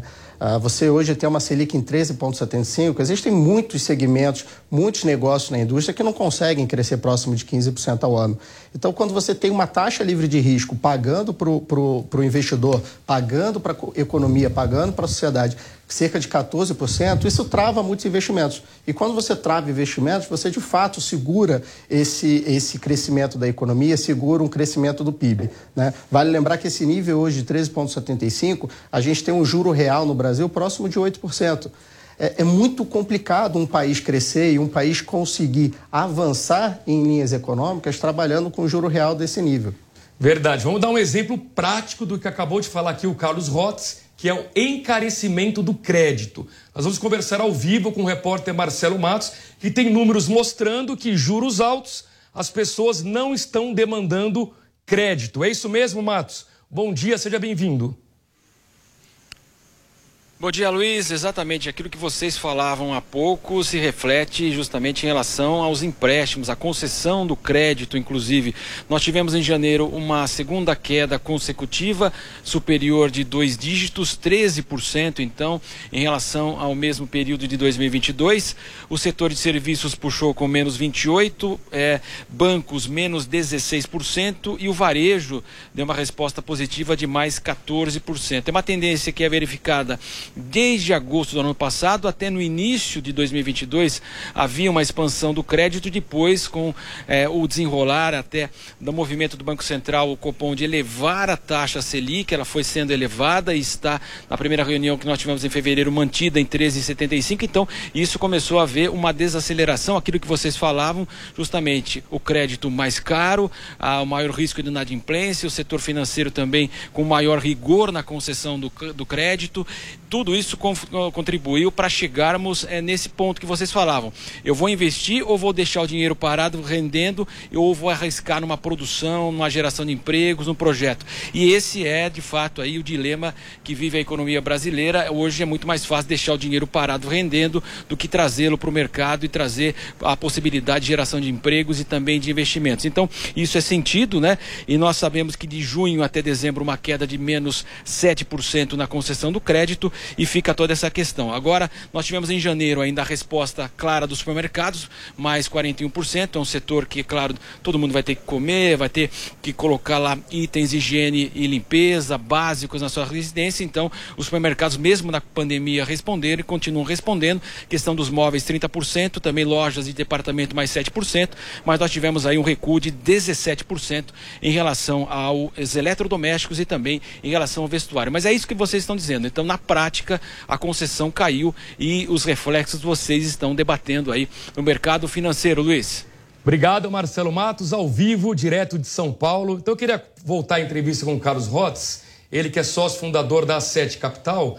Carlos, no contexto de juros altos aqui no Brasil, como é que vocês estão orientando os seus clientes na hora de investir? Fica na renda fixa, ganha dinheiro na moleza, tem oportunidade na bolsa? Há uma dúvida: a bolsa brasileira está barata ou não está tão barata assim? Como é que vocês estão lidando com isso?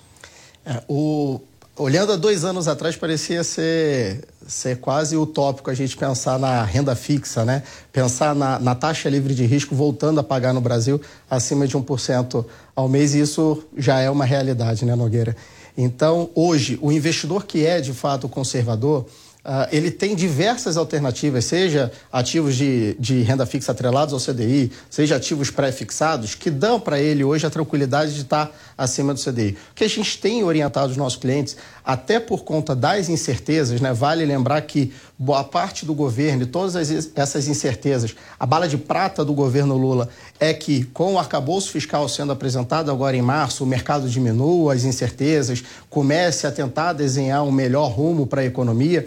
Uh, mas mesmo com, com esse cenário, uh, a gente ainda não sabe o que vai acontecer para frente. Vale lembrar que uh, a gente tem ainda dois diretores do Banco Central a serem é, anunciados, a gente ainda tem mais três mandatos de governo. Então, para os clientes conservadores, a gente tem indicado ativos atrelados à inflação. Então, hoje você consegue acessar ativos atrelados à inflação acima de 6, 6,5% nos ativos de tesouro direto, nos ativos de crédito, com isenção de imposto de renda para pessoa física, as taxas chegam a próximo de 8% acima da inflação líquido. Então, isso dá uma tranquilidade para o investidor é, para ganhar dinheiro na verdade, de forma segura, independentemente do cenário. Seja um cenário mais positivo ou um cenário mais uh, negativo para os próximos meses, para os próximos anos, que seja, você está indiretamente atrelado à inflação, é uma segurança. Você perguntou da Bolsa. O cliente que é um pouco mais agressivo, que ele pensa de fato no investimento de longo prazo e não necessariamente numa aplicação de recurso, a bolsa traz diversas oportunidades. Vai lembrar que o índice de preço-lucro que muitas empresas hoje negociam na bolsa, ele está abaixo da mínima histórica. Então, Uh, existem uh, oportunidades, tem muitas empresas de fato na Bolsa geradoras de caixa que têm uma estrutura de dívida uh, redonda e que estão sofrendo por conta dessas incertezas. Isso vai significar uma tranquilidade? Vamos comprar a Bolsa hoje pensando daqui dois, três meses? Eu acho que não. O investidor que olha isso, talvez ele precise aguardar um caminho um pouco mais claro do, da economia, do próprio governo. Agora, o investidor que pensa de fato a longo prazo tem bastante oportunidade também na parte de renda variável. Agora, Carlos, quando a gente fala de bolsa, inevitável. Tem uma empresa chamada Petrobras, que é uma das principais ações da bolsa, pagando dividendos bilionários, lucro recorde, porém é alvo de muitas críticas do próprio governo Lula. A pergunta é: faz sentido ter num portfólio de ações empresas estatais como a Petrobras ou o risco político neste momento não compensa? Olha, Nogueira, de fato, quando a empresa tem essa, essa existe a maior possibilidade dessa intervenção do governo, naturalmente ela negocia com desconto frente aos pares.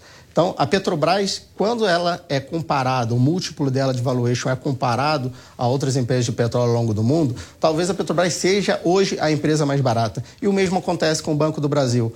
Por quê? Da noite para o dia, uma semana é, que seja, tudo pode mudar na vida da empresa. A Petrobras está sendo discutido não só a política de, de dividendos dela, mas também a paridade de preço internacional da empresa. Então, naturalmente, essas empresas negociam é, com desconto frente aos pares. A gente tenta hoje, que o, o cenário está tão incerto, a gente tenta é, diminuir um pouco esse, esse impacto na carteira dos nossos clientes. Então, o cliente hoje que tem exposição em Petrobras, por exemplo, ele precisa entender que talvez o business da empresa e a estratégia da empresa vai ser de forma um pouco mais arbitrária, uh, alterada pelos próximos quatro anos e não necessariamente isso seja uma estratégia da empresa.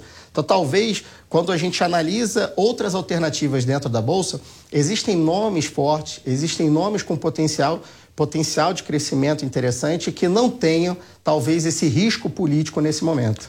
E, Carlos, para a gente concluir a entrevista, faz sentido ter um pedaço dos investimentos em ativos no exterior ou é melhor focar tudo no Brasil? É, o Brasil, vale lembrar que o, o Brasil, no, no, no, âmbito global assim, de investimento, ele é um grãozinho de areia. Então, lógico, o patrimônio do, do, do, do investidor, quando ele está fora do Brasil, não só ele está diversificado, mas também ele participa menos dessa estabilidade. Vai lembrar que o nosso mercado aqui ele é muito sensível. O nosso mercado ele é um mercado muito concentrado, é um mercado que começou a se desenvolver no cenário de juro baixo que a gente viveu ali em 2018, 2019, início de 2020.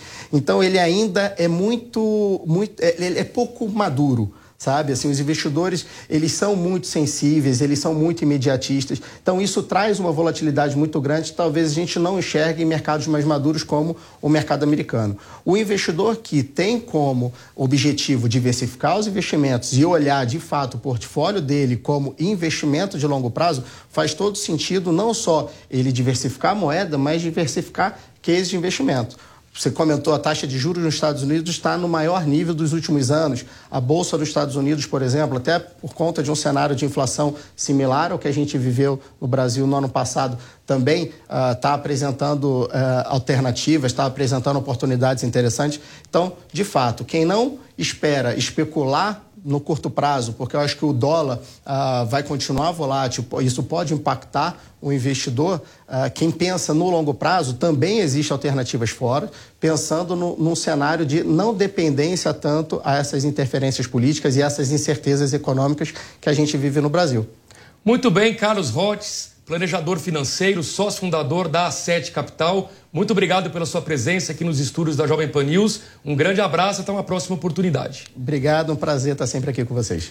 E para encerrar o mercado financeiro de hoje, eu quero trazer um assunto de interesse do setor empresarial, que envolve o poder judiciário. O presidente Lula vai anunciar diversos nomes do poder judiciário, inclusive ministros do Supremo Tribunal Federal. Que nomes são esses? Bruno Pinheiro, bom dia, seja bem-vindo.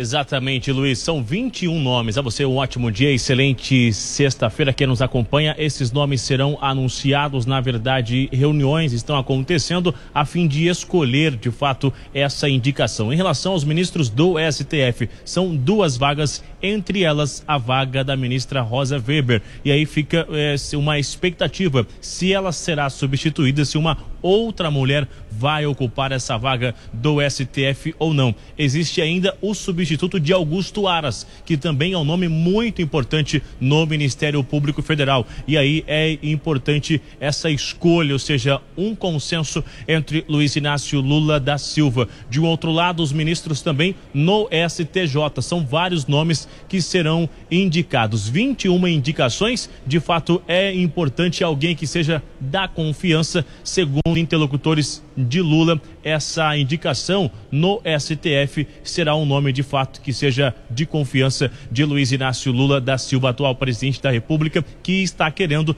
indicar alguém com uma intensa, ou melhor, com uma, uma vida útil longa, na verdade, já que se aposenta obrigatoriamente aos 75 anos de idade. A ideia de Lula é repetir o que fez Jair Bolsonaro. Indicou o ministro Nunes Marques e também André Luiz de Mendonça, que vão ficar na Suprema Corte cerca de 20 anos, ou seja, uma vida longa no STF, o que ajudaria o seu governo também. Então, a gente continua acompanhando essas indicações, essas especulações até aqui e os nomes que serão indicados de, de, de fato, né? Nessa reta final, a qualquer novidade, a gente volta a atualizar essa informação. Volto no estúdio, é com você, Cláudia. Obrigada aí, Bruno Pinheiro, pelas suas informações. Bom trabalho por aí. Bom, o presidente Lula assinou ontem a medida provisória que retoma o Bolsa Família. Agora, o ministro Wellington Dias está divulgando os detalhes do novo programa ao lado dos secretários do Ministério do Desenvolvimento e Assistência Social. Vamos acompanhar. O repasse de 170 milhões de reais já está autorizado pela medida provisória é, para essa início desse, dessa reestruturação dos CRAS, né? Momento. É, eu gostaria de saber. As imagens já estão chegando. Vamos acompanhar o ministro Wellington Dias e a sua equipe que estão detalhando é, todas as informações sobre o, a retomada do Bolsa Família. A desses recursos é como é que ele vai ser feito, por gentileza? Então, nós temos um valor que é um repasse mensal. Assim como o Ministério da Saúde faz um repasse todo mês para as unidades básicas de saúde, os hospitais, o MDS, o Ministério, faz um repasse todo mês para os municípios, para a sustentabilidade dessa rede SUAS. Esse valor mensal é aproximadamente 170 milhões de reais. A gente repassou mais 74 milhões, era uma diferença que também era cobrada é, é, de serviços que foram prestados anteriormente. Então, 244 milhões é o que repassamos na última sexta-feira. Porém, 170 é o valor que será repassado mensal. Aqui, para vocês compreenderem, ali quando fomos tratar do orçamento do ano passado, só estava previsto 60 milhões para o ano inteiro, para o Brasil inteiro. E aí graças a um entendimento com o Congresso Nacional, naquela PEC, que ficou conhecida como PEC do Bolsa Família, PEC do Teto, enfim. Você está acompanhando aí o ministro do Desenvolvimento Social e Combate à Fome, Wellington Dias, que está detalhando aí informações sobre o novo Bolsa Família. Suas. A gente vai continuar acompanhando e traz mais informações detalhadas para você ainda durante a programação aqui da Jovem Pan News. Bom, o presidente Lula criticou o crescimento da economia brasileira em 2022. O produto interno bruto brasileiro, no entanto, cresceu 2,9% no ano passado. Em evento de lançamento do novo Bolsa Família, o presidente ainda criticou o repasse de dividendos para acionistas da Petrobras. A repórter Yasmin Costa tem mais detalhes. Em discurso no Palácio do Planalto, o presidente Luiz Inácio Lula da Silva criticou os resultados da economia brasileira. Dados divulgados pelo Instituto Brasileiro de Geografia e Estatística mostram que o PIB cresceu 2,9% no ano de 2022, mesmo com uma queda de 0,2% no quarto trimestre do ano passado. Hoje foi publicado os dados do último trimestre do ano Sabe, a economia brasileira não cresceu nada, nada o ano passado. Então, o desafio que nós temos agora, companheiros, é fazer a economia voltar a crescer. E nós temos que fazer investimento. Lula deu a declaração no evento de lançamento do novo Bolsa Família. Durante a cerimônia, o presidente também criticou o volume de dividendos que deverão ser distribuídos pela Petrobras, cerca de 35,8 bilhões de reais. A Petrobras, ela entregou de dividendos mais de 215 bilhões de reais. Quando ela deveria ter investido metade no crescimento econômico desse país, na indústria brasileira, na indústria naval, na indústria de óleo e gás. A Petrobras, ao invés de investir, ela resolveu agraciar os acionistas minoritários com 215 bilhões. Teve um lucro de 195 bilhões. E quanto foi o investimento da Petrobras? Quase nada. Porque a Petrobras que no nosso tempo era uma empresa de desenvolvimento desse país, agora é uma empresa exportadora de óleo cru. A Petrobras registrou o maior lucro líquido da história, 188,3 bilhões em 2022, segundo o balanço financeiro que foi divulgado na última quarta-feira. O ministro da Fazenda, Fernando Haddad, também afirmou nesta quinta-feira que o desafio do ministério para 2023 é reverter a desaceleração da economia brasileira. Para Haddad, essa desaceleração está ligada à atual taxa de juros, que, segundo o ministro, foi uma medida gerada pelo governo do ex-presidente Jair Bolsonaro. Haddad também afirmou que o ministério não trabalha com a possibilidade de recesso da economia.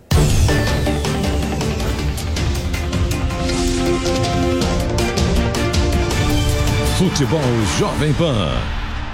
O Botafogo empatou com o Sergipe no finalzinho da partida e se classificou para a segunda fase da Copa do Brasil em jogo tumultuado, que teve até agressão ao árbitro. Confira os detalhes na reportagem de Guilherme Silva. Os jogos da primeira fase da Copa do Brasil terminaram na noite da última quinta-feira. O Botafogo sofreu contra o Sergipe, mas garantiu classificação no último minuto. No primeiro tempo, Augusto Potiguar marcou lindo gol de falta e colocou a equipe da casa em vantagem. O Fogão se salvou aos 54 minutos do segundo tempo. Adrielson marcou após cobrança de escanteio. Depois da partida, muita confusão.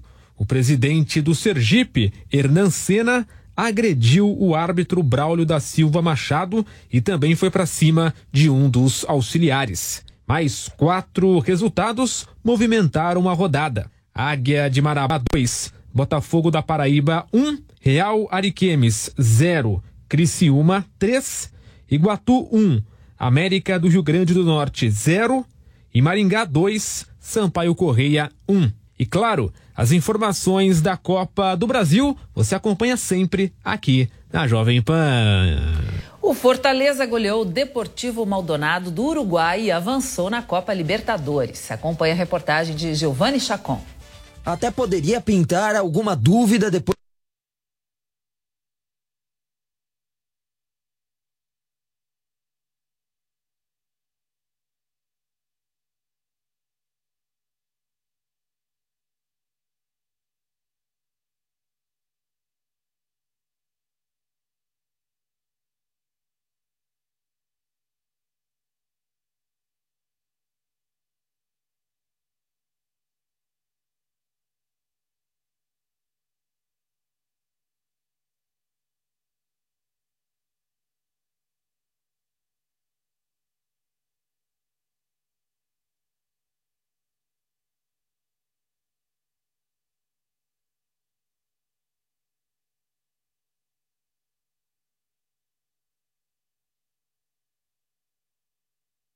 e vaga na próxima fase. Agora, o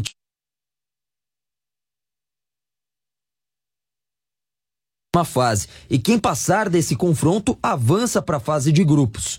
Os outros confrontos dessa fase de mata-mata são Independiente Medellín e Magallanes do Chile, Sporting Cristal do Peru e Huracan da Argentina, além de Atlético Mineiro e Milionários da Colômbia. No dia 22 de março acontece o sorteio da fase de grupos da Libertadores. Dali para frente serão 32 equipes vivas em busca do principal título de clubes do